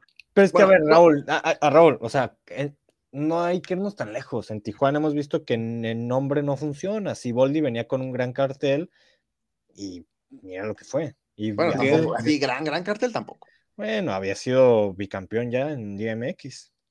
Eh, ah, no, una vez campeón. No, No, una con vez. Santos, ¿no? Una vez. Una vez. La ¿Y otra fue con- Caixinha. Ah, no, Cruz Azul. Estaba pensando que fue Cruz Azul. Perdón. No, Sí, estaba pensando que campeonó con Cruz Azul. No, había campeonado con Santos y, bueno, el equipo que iba a campeonar casi con Cruz Azul. Venía, Casi. venía con buen cartel Siboldi. Venía con un cartel aceptable, ¿no? O sea, era Bien. de los mejorcitos técnicos que habían llegado. Sí, sin pedos. Y Guede, que era otro buen, no venía con un gran cartel, pero era muy buena opción. Bueno, Guede, Guede- Guede- venía con, con este. con viada, decir, por decirlo así, ¿no? O sea, Claro, claro. O sea, el, el nombre de Nacho me gusta por el carácter de Nacho, ¿no? Porque es un técnico que, pues, no tiene una edad eh, muy mayor. Creo que es un, un- Joven. desplega gran fútbol. Los equipos de Nacho juegan, Juegan bien. muy Entonces es una opción que realmente me gusta. El tema de Bucetich, pues ya, ya pasó Bucetich, ya no me encantaba cómo juegan sus rayados. Eh, yo te dije que esos rayados no iban para nada y así fue. Y el tema de Coca, pues a ver, nunca convenció en Tijuana, realmente, aunque haya sido la, la última semifinal que hemos disputado, gracias a Coca, pero nunca convenció en Tijuana y pues con Atlas, pues ya sabemos a lo que juega, se juega con Atlas, ¿no? Entonces, mm, Pero no es lo que necesita Tijuana, ganar como sea. no, sí, pues, yo prefiero llegar a semifinales jugando como jugaba Coca, eh, la verdad. Ah, no, yo lo firmo. Ponete, firma que si llega Coca va a pasar. O sea, Nah, lo sí. pensábamos con Miguel antes de que llegara. Llega Miguel y, uh, puta madre, vamos a hablar de campeonatos. ¿Sabes? Sí, sí. O sea, no- Ahora, Omar, llega a tu puerta el Malayo Mora, güey. Güey, yo te lo firmo en este instante, cabrón. A ver, En Me la- este- co- Corra, Miguel, vete a la chingada, Miguel. me la pienso por ser Mora, ¿no? Me O la sea, pienso por ser el malayo, porque güey. es de casa, porque es- lo conocemos. Porque su Atlas no jugaba mal tampoco. No, pero por tema de resultados, no. O sea, sinceramente no. Si no, si no conociera al malayo, te diría que no. Pero hizo mucho con muy poco, güey. En Hizo Atlas no con nada. poco. Hizo mucho que hizo el malayo. Hizo un Bueno, pues, a con un Atlas ma- desarmado. Ajá, lo que no ha hecho Cholos en cuatro años. era un, era un Atlas no totalmente desarmado. Pues ya no tenías figuras importantes. Tenía mejor plantel que Cholas. Híjole, no sé. No Sí, sí, sé, sí. güey. No sé, la neta. No sé, la verdad. No sé. Mejores estrellas sí, pero en general no sé. No, ese mejor, sí, mejores estrellas sin duda. Ah, Sí. sí, eso sí, obvio. Aldo Rocha, que es su capitán. o sea. Nah, Aldo Rocha no se estrella. Yo me refería a Lozano y a Quiñones. Ah, no, no, pero tipo, la base de, de Rocha en el medio campo. Bueno, pero pues no le pides nada a Rivera o a Madrid. Ajá, sí, no, sí. no mames. No, no mames. No, le No, mames, nada, Rivera-. No quiero hablar mal de Rivera. No, quiero, no, no, no, no quiero hablar mal de Rivera, pero es un pecho frío enorme. Tú lo mataste el torneo pasado, Rivera. Yo maté, yo lo maté en el episodio final. Creo que es un futbolista que se está sobrevalorando mucho, ¿eh? El tema de Cristian Rivera. Lo están plano. sobrevalorando bastante, güey. No ¿Qué creo, aporta aparte de un supuesto buen fútbol?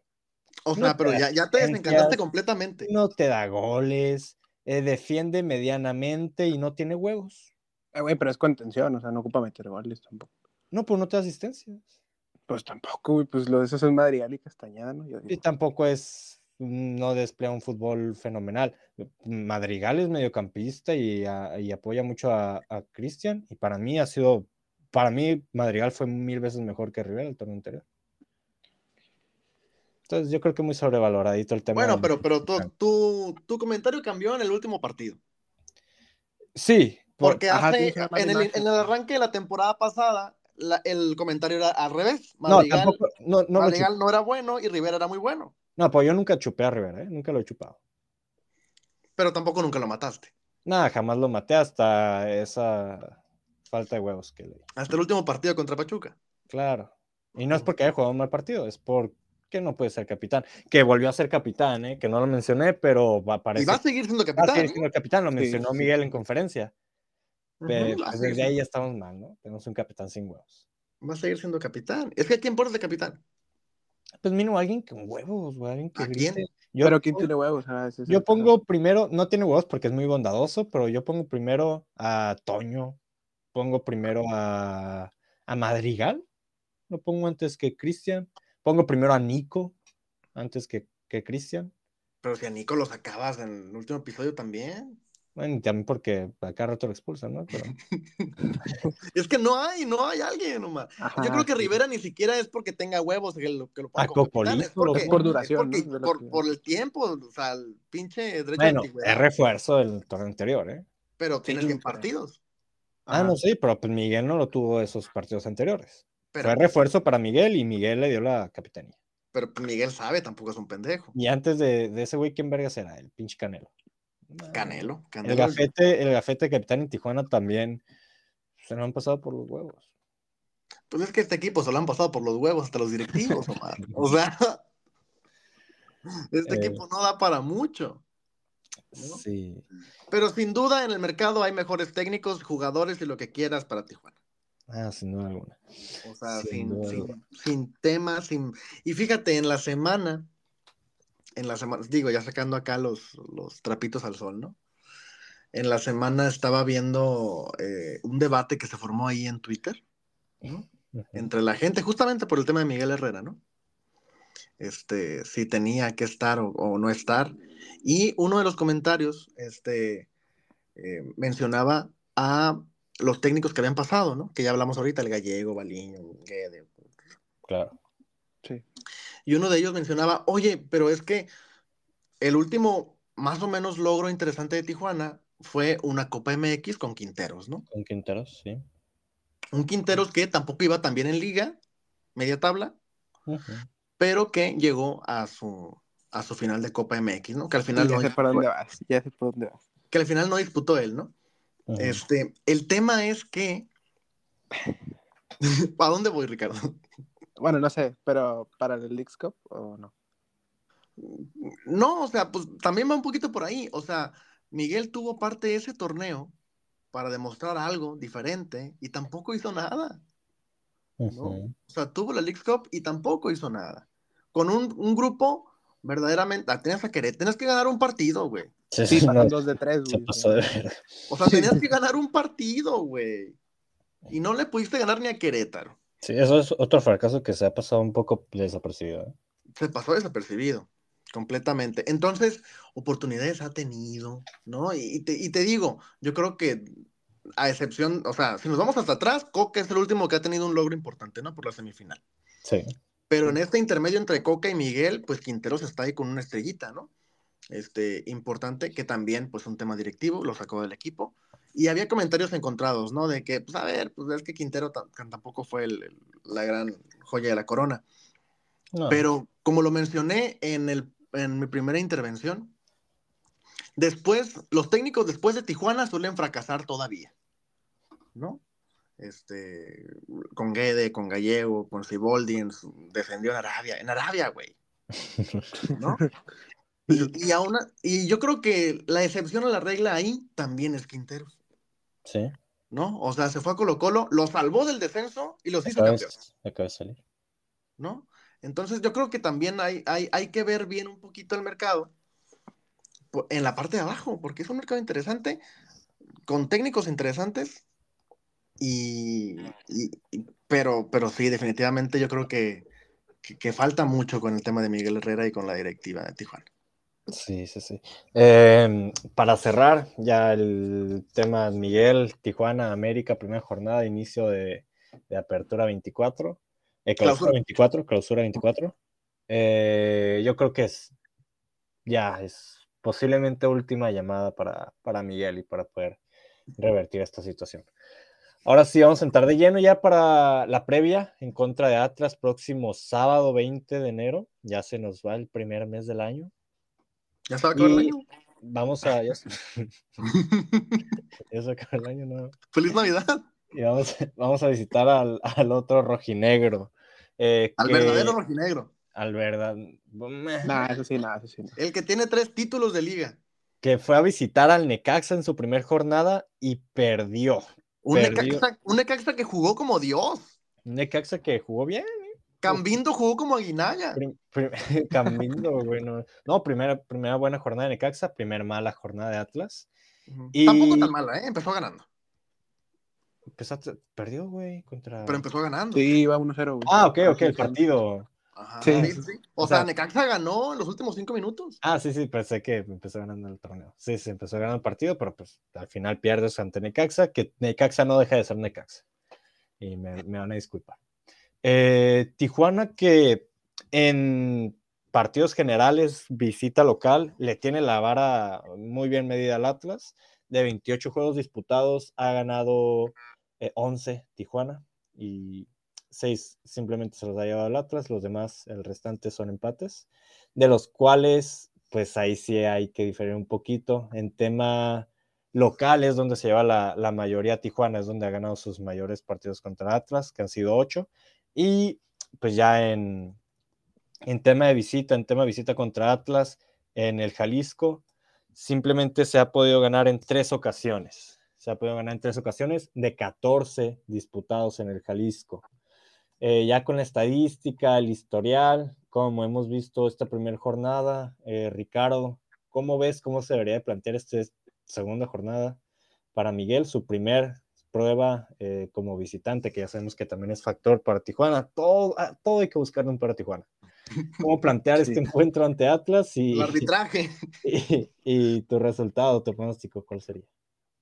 Ok, pues como yo creo que lo debería plantear sería proponer, pero pues como sabemos que no lo va a hacer, pues yo digo que Miguel va a ir a buscar el empate. Eh, me voy a ir el pronóstico más que nada por los últimos dos juegos que, que se han hecho allá en el Jalisco. Yo creo que va a quedar 1-1. No se va a ganar, pero te digo, yo creo que Miguel va a buscar un gol y ya se va a encerrar. Y al final se lo van a empatar y, y ya, un puntito que va a rescatar. Porque para mí debería ir a jugar a, a proponer, pero no lo va a hacer. Yo creo que va a ir a buscar el empate. Claro. De los últimos eh, juegos que se han jugado en el Jalisco, eh, los últimos dos, de hecho, los ha ganado Tijuana. Sí, sí, con Eh, Naliño y con el gallego. Claro, claro. Eh, uno en la apertura 22 lo ganó 2 a 1 y el pasado en clausura 21. Lo, no, perdón, en el apertura 21 lo ganó Sí, 2 a 2-0, 0 ¿no? ante Atlas, exactamente. Raúl, ¿cómo salir ante, ante Atlas? Que pues ya en caso de perder serían 0 de 6, 0 de 6, alertas rojas para el piojo y va a pintar feo. ¿Cómo salir y tu pronóstico? ¿Cómo sal- Yo creo igual que Ricardo, que Tijuana tendría que salir a proponer, pero por el tema de que Tijuana tiene que ganar como sea, yo creo que va a salir muy precavido el equipo de Miguel Herrera. Ujú. Este, mm, yo creo que, que esa va a ser la postura. Como ya lo mencionas, Tijuana lleva cinco partidos sin perder contra Atlas, ¿no? Sí. Este, cuatro partidos ganados y un empate. Yo creo que van a empatar también. Yo creo que, que se va a conseguir el empate en el Jalisco, porque aparte, eh, híjole, o sea, si me mencionas eh, el tema, es que me gusta, me gusta mucho el tema de, de Murillo y Caicedo en, en la delantera del Atlas. ¿eh? Este, me gusta mucho esa delantera. Y, y puso en aprietos complicados a Necaxa, eh, sobre todo, o sea, el primer tiempo era para que se hubiera acabado 2-3-0 a favor del Atlas, no concretó. Y pues ya en la segunda mitad aflojaron un poquito y últimos cinco minutos el, Atla- el Necaxa se llevó, se llevó los tres puntos, ¿no? Sí, el Atlas fue superior al Necaxa, ¿no? Fue muy superior. Sí, sí, sí. O sea, realmente yo creo que 60 minutos lo controló el Atlas. Y, y ya, y ya luego como que se sintieron confiados, vieron que Necaxa no atacaba, pero en los últimos cinco minutos le dieron la vuelta. O sea, realmente yo creo que Atlas fue, fue superior a- al conjunto de los Rayos. Entonces yo creo que sí va a estar complicado para Miguel el tema. Atlas de local, también eh, resaltarlo. Y no sé qué pensar de este equipo. O sea, si no pudiste con el Atlético Cuapa, güey. En O tu sea, casa. En tu casa, no pudiste con el Atlético Cuapa. y, o sea, ¿cómo te enfrentas a este Atlas, no? A, a un Atlas que, pues, tiene evidentemente un plantel, pues, mejor que el Atlético Cuapa, güey, ¿no? O sea, tienes a Camilo Vargas en el arco, tienes a Rocha, que ya lo mencionaste, Jeremy Márquez, que juega muy bien, Murillo, el Mudo Aguirre, Caicedo, este, Nervo en la defensa, ¿no? Entonces, yo no sé qué pensar, yo no sé qué pensar de este equipo, espero el empate, pero sí creo que va a ser un partido de esos, de esos complicados que podría ser para cualquiera. Claro. Yo eh, no firmo el empate. Creo que va a ser un partido muy difícil eh, esta delantera que ya, que ya oímos, que ya mencionas, eh, Raúl, el tema de Murillo, el tema de Caicedo, el tema también de Fulgencio, que, que lleva atrás, o sea, hay mucha velocidad en, en las bandas de Atlas, lo tiene ahí al Mudo, a Lozano, o sea, realmente tiene mucha variante el tema de, de la delantera de Atlas. Eh, a mí la defensa de Tijuana no me termina de convencer, ni la, ni la delantera ni la media, ¿no? Pero... ni el técnico, ni, el técnico. ni la directiva. y este Atlas, pues la verdad es que está muy bien. Yo, ¿cómo salir a jugar a Atlas? Puta, ya no sé, güey. No mames, con que con, con, que no juegue Martínez de titular, creo yo que Martínez no puede salir de titular. Creo que Martínez tiene cualidades para ser un buen revulsivo. ¿sabes? Es un jugador veloz, limitado a una pierna, a su izquierda, que pues yo creo que de lo que puede vivir Martínez es de su velocidad, nada más. Entonces, para mí un futbolista que te juegue 90 o 70, 80 minutos, le queda bastante grande. Creo que puede ser un revulsivo interesante. Ojalá ver minutos a verle minutos a Valenzuela, posiblemente ver a Zúñiga, alguien en la interna de, de Zona Cholos mencionaba por ahí un, cambio de, de, formación táctica de un 4-3-3 que le conocemos a Miguel, que le encanta, a un 4-4-2, ¿no? Con un doble punta, con Cocolizo y con la Pantera ahí arriba, un Cocolizo que ya no baje tanto a crear juegos, sino que se, se comporte un tipo Furch, como lo vimos hablando, aprovechando Atlas, ¿no? Con un poste para, para el Quiñones de Furch, que sea la Pantera Zúñiga. Y pues las bandas, ¿no? Y por... ¿Lo dices por racismo? ¿Por qué se parecen, güey? No, no, lo digo por... ¿Por, por el Black Panther? Porque son la Pantera. no, no. Eh, nada de eso.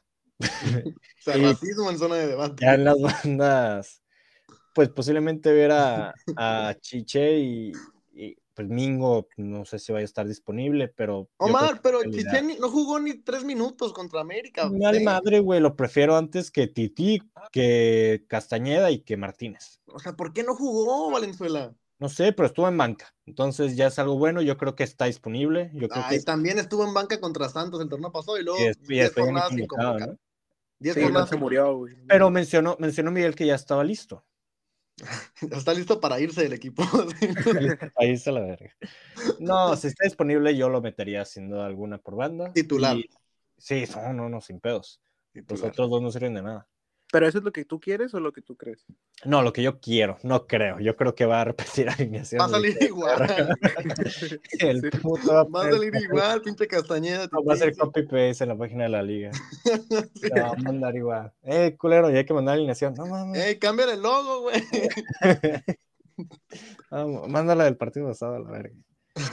Eh, sí, es lo que yo quisiera, lo que yo quisiera. Y pues un cambio de formación, a ver cómo, cómo el accionar de este equipo en un- con un doble, doble punta ahí arriba, que la pantera ya no se ve tan inútil como Cavallini. Ese- Y mi pronóstico sería. Voy a ir al empate también. Voy a ir al empate. Así que triple empate en el panel. Empate. Hay que meterle al empate. Colofox, Colofox. Colo Fox. Y va a terminar ganando Atlas, ¿no? Se sabe. 5-0. 5-0, hijo de su puta. Hat-trick de 30, Murillo. 3, Atlas. Sí, sí, sí. Hat-trick de Fulgencia, la verdad. Murillo se saca la ping. Y ya con este hat-trick de empates y los pronósticos para el partido ante Atlas, eh, podemos cerrar. Cerrar el bloque varonil, Raúl. Y el episodio. Y el episodio. Yo, yo nada más tengo una pregunta para cerrar. Ok. Y estas preguntas me encantan. ¿no? Este, no voy a hablar de Bucetich, ya, todo bien. Todo bien con el Rey Midas. Este, pero voy a hablar. Rayados no va a ganar la liga. Rayados es el campeón. bueno, pero es otro tema para otro, otro podcast. Para, para Zona Rayados. Este, a ver. Atlas, ¿no? Rival que en, en teoría podría ser. A ver, no deberíamos ni, ni de preocuparnos por el Atlas, güey. O sea, realmente, en teoría, en el papel, Tijuana tendría que ganar este partido. Realmente. ¿Tijuana tendría que ganar el partido? O sea, en el No, papel. No, Verga. O sea, en, el- en un mundo ideal me refiero, pues, evidentemente. Ah, no Ah, mames. sí, pues el sí, mundo sí, ideal no, debería ser En un mundo ideal, Tijuana tendría que ganarle a esos equipos que no, va- que no disputan el título, pues. Ok, Sí, ok, sí, sí. ya te entendí. ¿No? En un mundo ideal, Tijuana tendría que ganarle a Necaxa, a Si Puebla. aspirar a algo, ¿no? Claro, o sea, sí que se te complique. O sea, estamos eh, O sea, si- haciendo, la analogía con el equipo femenil, si quieres. ah, no, sí, si no le ganas a Atlas, ¿a quién? Claro, eh, haciendo esa analogía, ¿no? Pues sí, se te complica Rayadas, Tigres, igual con Varonil, ¿no? Este, pero ganarle a estos equipos como el Atlas, ganarle equipos, ¿no? De, de este, de este nivel de media tabla para abajo, que, que son, eh, por decirlo así, algunos llegan a ser, este, pues, interesantes en liguilla, ¿no? De esos caballos negros, como el San Luis el torneo Sí, pasado, San Luis. Sí, claro. O Puebla. o Mazatlán, ¿no?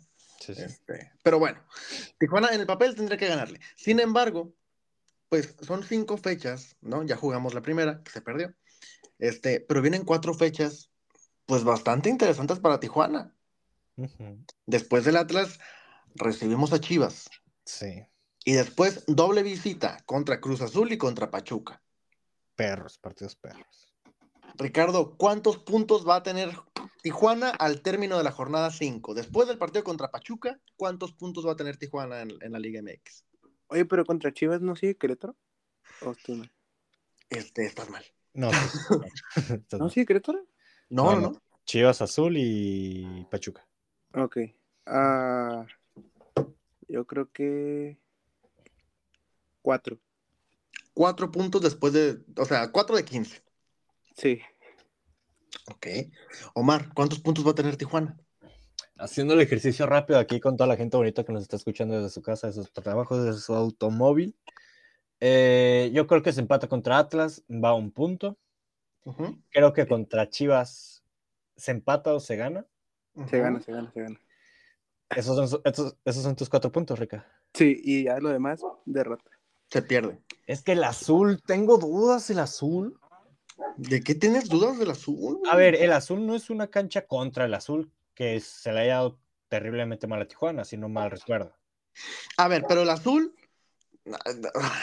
Omar. Omar. ¿Qué? El azul. O sea, el azul tampoco es como que jugó mal contra Pachuca. Mm, No. Buen y- portero, y- buena actuación de Mier. Y tiene buenos refuerzos. Llegó el toro. Nuevo técnico. o sea, Llegó el toro, el nuevo técnico. Tienen a Rivero, tienen a Antuna, Farabelli me gustó. sí, sí, ¿no? sí. Tienen a Charlie, Lira. Buen cuadro, me gusta el cuadro de. Bueno, de- me gusta el cuadro de, de Cruz Azul. Pero. y de visitante, Mira, ahí te va. Voy a decir cuatro igual que Ricardo, sin mencionarlos qué partidos se ganan y qué partidos se pierden. Bueno, sabemos que el de Pachuca se pierde, ¿no? Sí, ese yo ni, ni lo Es que- conté. sí, es que ese hay que darlo por perdido. Eso, o sea, llevamos 13 años ya. Sí, bueno, que ya las perrísimas hicieron su, Hicieron su trabajo. hicieron su trabajo. Ahí que ya, ya abrieron la puerta para poder ganar en el Hidalgo, a ver si estos perros les da por ganar. Voy a decir cuatro igual, cuatro puntos. Cuatro puntos, cuatro de 15 posibles. Cuatro y puta, lo estoy diciendo con miedo. yo también. O sea, realmente son pocos. Cuatro puntos de 15, Omar. Claro, estamos contando el empate de Atlas, que yo no lo veo seguro. O sea, yo sí veo a Atlas ganando fácil en, en su casa, en el Jalisco. No suena descabellado. Y estamos.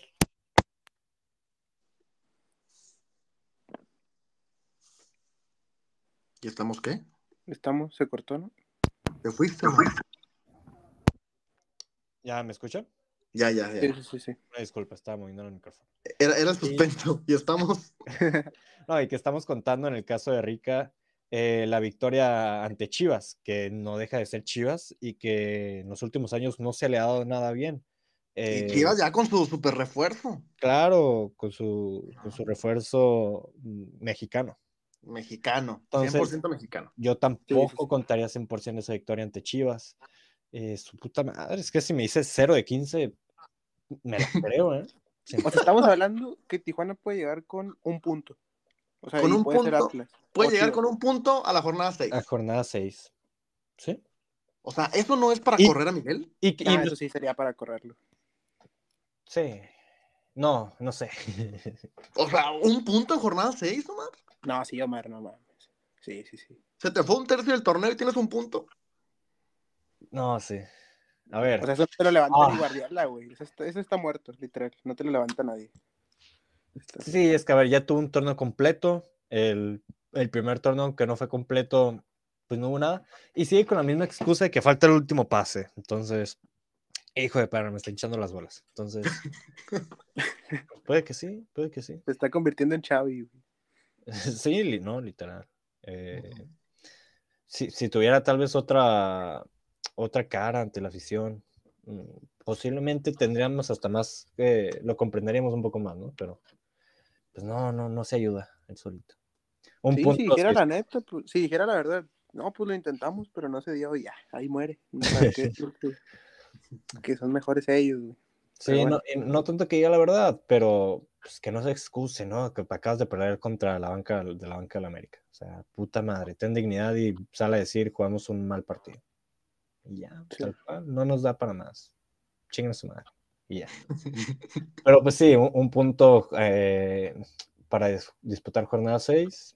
Sí, es para pensar en la destitución. Sí, sin pedos para pensárselo. Pensárselo sin pedos. Y yo te digo que yo creo que no, no pasaría. ¿De Es creer? más, hasta con cuatro puntos yo creo que te la piensas, güey. No.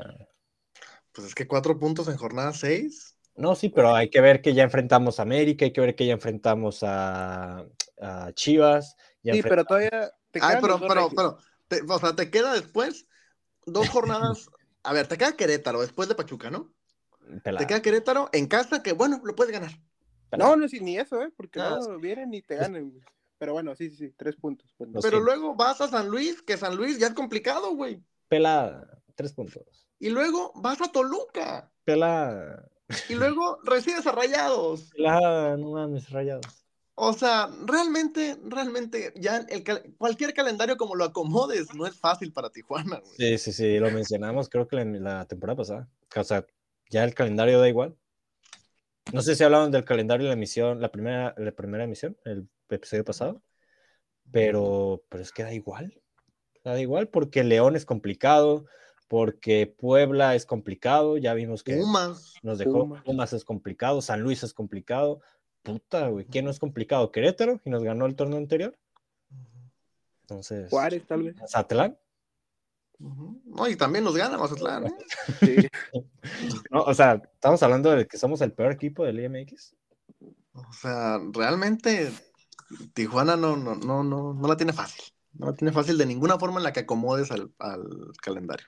Sí, sí, sí, está difícil, está difícil. Ojalá nos caiga el hocico Miguel Herrera. Y todo por la derrota contra el América, güey, porque ya tuvieras tres puntos, o sea. No, todo es por el penal que falló Riascos en Copa Libertadores. No, todo es porque invirtieron en esta ciudad para darle fútbol. todo es porque Miller Bolaños se hizo expulsar en la semifinal. No, no, no, o sea, realmente complicado, güey, complicado. No se ve por dónde, Omar. Realmente yo creo que esta es la temporada en la cual hemos empezado. No mames, jornada uno, güey. O sea, por eso es la temporada en la que hemos empezado con menos ánimo, güey. Sí, sí. O sea, todavía en las pasadas, güey, la, la pasada la revolución, llegó Charlie. O sea, perdiste contra Pumas en la jornada 1, pero metiste dos goles. Metiste gol, se miró. Ah. O sea, ese partido se pudo ganar. Se pudo ganar 3 por 2. Se debió ganar, a mi parecer. O sea, y, y la anterior a esa, este, pues fue un inicio también complicado, ¿no? O sea, pero llegó el piojo, o sea, hubo Ahora- esta emoción. ¿No creen que tal vez estamos exagerando un poquito? Fue jornada No, no uno, un tropiezo, No, un Omar, no. resultado aislado. No estamos exagerando. Omar, perdiste Contra con Atlético. Cuapa. Atlético Cuapa, güey. Pero pues tal vez fue un tropiezo ahí, un resbalón, sí. Pero vienes de tres partidos sin ganar. Pero vienes de una gran pretemporada. O sea, Omar, dime cuántos, de- cuántos de los que estaban jugando en el América, güey, serían titulares en, en otro equipo. O sea, pero equipos que peleen liga. Ninguno. Ah, Te güey. voy a decir cuántos serían titulares en Cholos. Todos. nah, Si ya le ganaron. equipos- En equipos que peleen, güey. O sea, ninguno. No, mira, Israel Reyes sería titular, Kevin Álvarez titular, Malagón es titular, Chicote Calderón es titular. No. eh, sí, ay, Chicote, Chicote lo quisiéramos aquí en Cholos. Ramón ¿Cuál? Juárez es titular en muchos equipos de liga. ¿En dónde, güey? En Puebla. El en Cha- Necaxa. Cha- Reyes es titular en Cholos, ¿eh? Yo lo cambio por Martínez sin pedos. No, sí, Reyes y Álvarez, sí. Y Malagón, tres. Y ya creo que ya. Y, Y ya, sí, ya. Reyes, Reyes, Rey- ¿Sí? pues sí, Reyes, Álvarez y Malagón. Reyes, Álvarez y Malo- Ay, Calderón, no manches. No, al Chicote ya no lo pongo. Los dos Reyes, o sea, Salvador Reyes y Real Reyes. Híjole, este. Israel, no sé. No, O sea, No. Salvador Reyes sería titular en León, por ejemplo. Sí, yo creo que sí. posiblemente. Bueno, no sé. Yo creo que en León sí. Yo creo Israel también, no me chingue. No, Israel- sí, sí. Sí. Ah, claro. sí, sí. O sea, en Cholos es, es titular, capitán y. eh, Güey, en Cholos cu- cualquiera, güey. O sea, en Cholos no mames. es- Ale Martínez es titular, güey. Lara es. Zumbito titular sería en- goleador aquí, güey. A Rivera le da gripe y le dan la capitanía a Martínez, güey. Claro. Y, y, y eso es lo que voy, o sea, si vemos el 11 de América, que sí es un 11 muy flojito, pero es un 11 titular de un Puebla, ¿sabes? Es un 11 titular Pero a de- ver, o sea, estamos hablando, Omar. Estamos hablando, porque a, a lo mejor no nos queda claro, güey. Estamos hablando, güey, que este estamos- equipo, que este equipo que, que jugó, ¿no? Este, contra, contra Tijuana, es un equipo que ni siquiera es el equipo B, güey, de América. No lo entiendo. Pues mira, luego entra. Porque mira, el equipo B de América, Cendejas. tienes a, tienes a, a ver, al Cabecita, tienes a, a, este, a Richard Sánchez, Brian Rodríguez. ajá, tienes a Brian Rodríguez, o sea, es, Paso, güey. O sea, es un equipo que ese equipo sí lo quisiéramos en, en Cholos titular todos y corremos a todos. ¿No? Sí, sí, sí. O sea, este equipo ni siquiera, güey. O sea, este equipo, eh, si América tuviera una filial en la expansión, jugar ahí. Ujú. Y ni así pudo Tijuana ganarle. Ya, Sí, ya. o sea, si esos te metieron dos, ¿cuánto te hubiera metido de titular, güey? Ese es el pedo. Te hubiera metido cinco, ¿sabes? Entonces. Ujú. Sí, no, a este equipo ponle Diego Valdés, ponle Henry Martin, ponle Quiñones. o sea, Quiñones. Güey. O sea, te Sí, no. destroza Fidalgo. Sí, dale. algo. No, sí, sí, sí. O sea, estoy intentando buscar el lado bueno No, de las cosas, ¿no? Porque no hay hay forma, ante la vida. No hay forma, Omar. Te entiendo, te entiendo. No hay lado bueno. No nos dieron opción. no de opción, chingas. No nos dieron opción, ni hablar. Pero bueno, este, ya, ya nos aventamos aquí en la discusión hasta, ya queremos correr al piojo, ¿no? Era Eh, tema, realmente era, era tema y yo creo que no es descabellado. Yo creo que no, y, y más tomando este- en cuenta este, esta última pregunta, ¿no? Si el equipo tiene un punto tras cinco fechas, Sí, está cabrón. sí está para pensártela mucho y andar viendo otras cartas, ¿no? Porque, te digo, yo creo que este equipo realmente no es tan malo, güey. No, no, no. O sea, no es tan malo como para jugar tan mal. Porque no hemos visto, no hemos visto el estilo del piojo. Mm, No lo hemos visto. Lo hemos visto por destellos de vez en cuando, sí, en pocos partidos. en pocos partidos. Realmente no. Tal vez lo vimos contra Toluca cuando llegó. ¿Recordaron aquel partido? ¿No? Sí. Tal vez a Pachuca también ese primer Contra torneo. Pachuca que se lo ganó. Ajá. A lo mejor lo vimos durante momentos contra Tigres, Contra Tigres. ¿no? Pero realmente han sido así a cuentagotas. Contra Juárez. Bueno, pero es que era Juárez. Pues sí, güey. No También. cuenta, no. También, también. Contra Cimarrones en pretemporada. Contra Dorados. güey. contra Dorados, güey. No, o sea, realmente, realmente ha sido muy poco. Y yo creo que a lo mejor siempre decimos, el técnico no es el problema. Pero ya estamos detectando aquí que Miguel tiene muchas malas prácticas, güey. Sí, sí, sí. No hace cambios a tiempo, el tema de sus declaraciones, o sea, La o hace cambios, que- hace cambios que no te explicas, güey. ¿No? Son, son muchas cosas. En fin. Así vamos a cerrar este bonito episodio con muchas dudas. Veremos qué pasa contra el Atlas. Esperemos que, que pues no vengamos aún más tristes y desilusionados la próxima semana. Si se pierde contra Atlas, eh, vendrá Ricardo, yo no. Si se pierde contra Atlas, ¿qué va a pasar, Omar? Yo estaré colgado en el puente de la 2000. ¿Qué fue? Bueno, normal que encuentres gente así, ¿no? En, en aquellos lados. Común. Común. y no porque pierda Cholos, o sea, común. Normalmente. Con todo respeto el comentario. Ah, No, pues gracias. Yo eres Marcelo. con todo el miedo en el fundillo. Este, pero bueno, vamos a terminar el episodio. Eh, nada, nada que, que agregar. Yo creo que hablamos de todo y un poquito más. Te agradecemos, Ricardo, por habernos acompañado en un episodio más. Este, acá en Zona de Debate. Sí, no, gracias a ustedes. Ahí, pues ojalá Cholos, como decimos, saque un buen resultado ya en el Jalisco y, y nos escuchamos la siguiente semana. Por acá andaremos, por acá andaremos, este, a la gente que nos comente.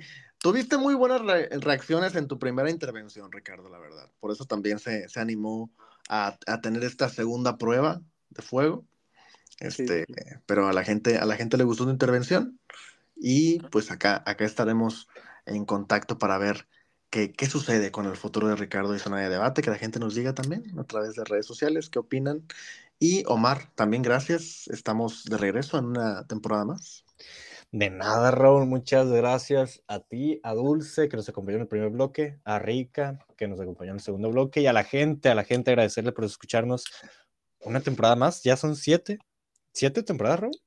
Siete temporadas. En general, tú tienes seis, ¿no? Ah, yo tengo seis, claro, pero no mames, son un chingo, güey. Pues seis tres años. temporadas, seis en tres años grabando esta chingadera.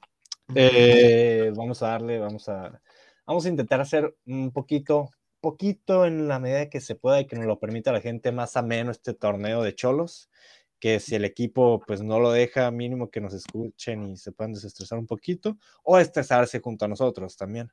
También es válido. Entonces, vamos agarraditos de la mano al culo del diablo y nada, nada. Muchas gracias y que tengan muy buen fin del día y de semana. Y de semana, es correcto. Mañana, jueves, porque está subiendo esto el miércoles, eh, no olviden, tenemos partido femenil. América contra el equipo de las perrísimas. América. El sábado, Atlas contra Tijuana Varonil. Y el domingo, San Luis, bueno, Tijuana contra San Luis, aquí en el Estadio Caliente, femenil. Joder, fútbol. Puro fútbol este fin de semana, a excepción del viernes. El viernes ustedes pueden hacer lo que quieran. Pueden... ¿Qué, qué te gusta hacer un viernes, Ricardo? Eh, no, pues soy niño bueno, ¿no? Yo no hago nada. Eh, jugar videojuegos y, y ya. Y desvelarme. Tú sí ya este, traes todo el degenere por, por dentro, Omar. ¿Qué, qué, qué te gustaría hacer el viernes que no tienes fútbol? Yo, pues los viernes, ojalá llueva para que sea un día lluvioso, un, un Un buen libro. café y un buen libro que me hagan compañía. Eh, sería fenomenal, fantástico, estupendo. Un libro erótico. Un libro erótico. eh, Qué fuerte. un qué sex fuerte. appeal, aprender algo nuevo. Para tocarte al ritmo de la lluvia. para tocar. y nada, aprovechar ese día que no hay fútbol. Bueno, eh, estamos en todas las redes como arroba zona cholos, eh, pues literal en todas partes, ahí nos encuentran. Eh, seguiremos en contacto próxima semana a la misma hora.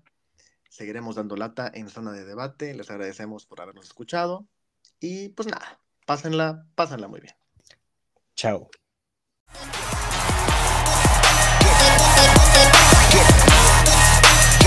Let's get right.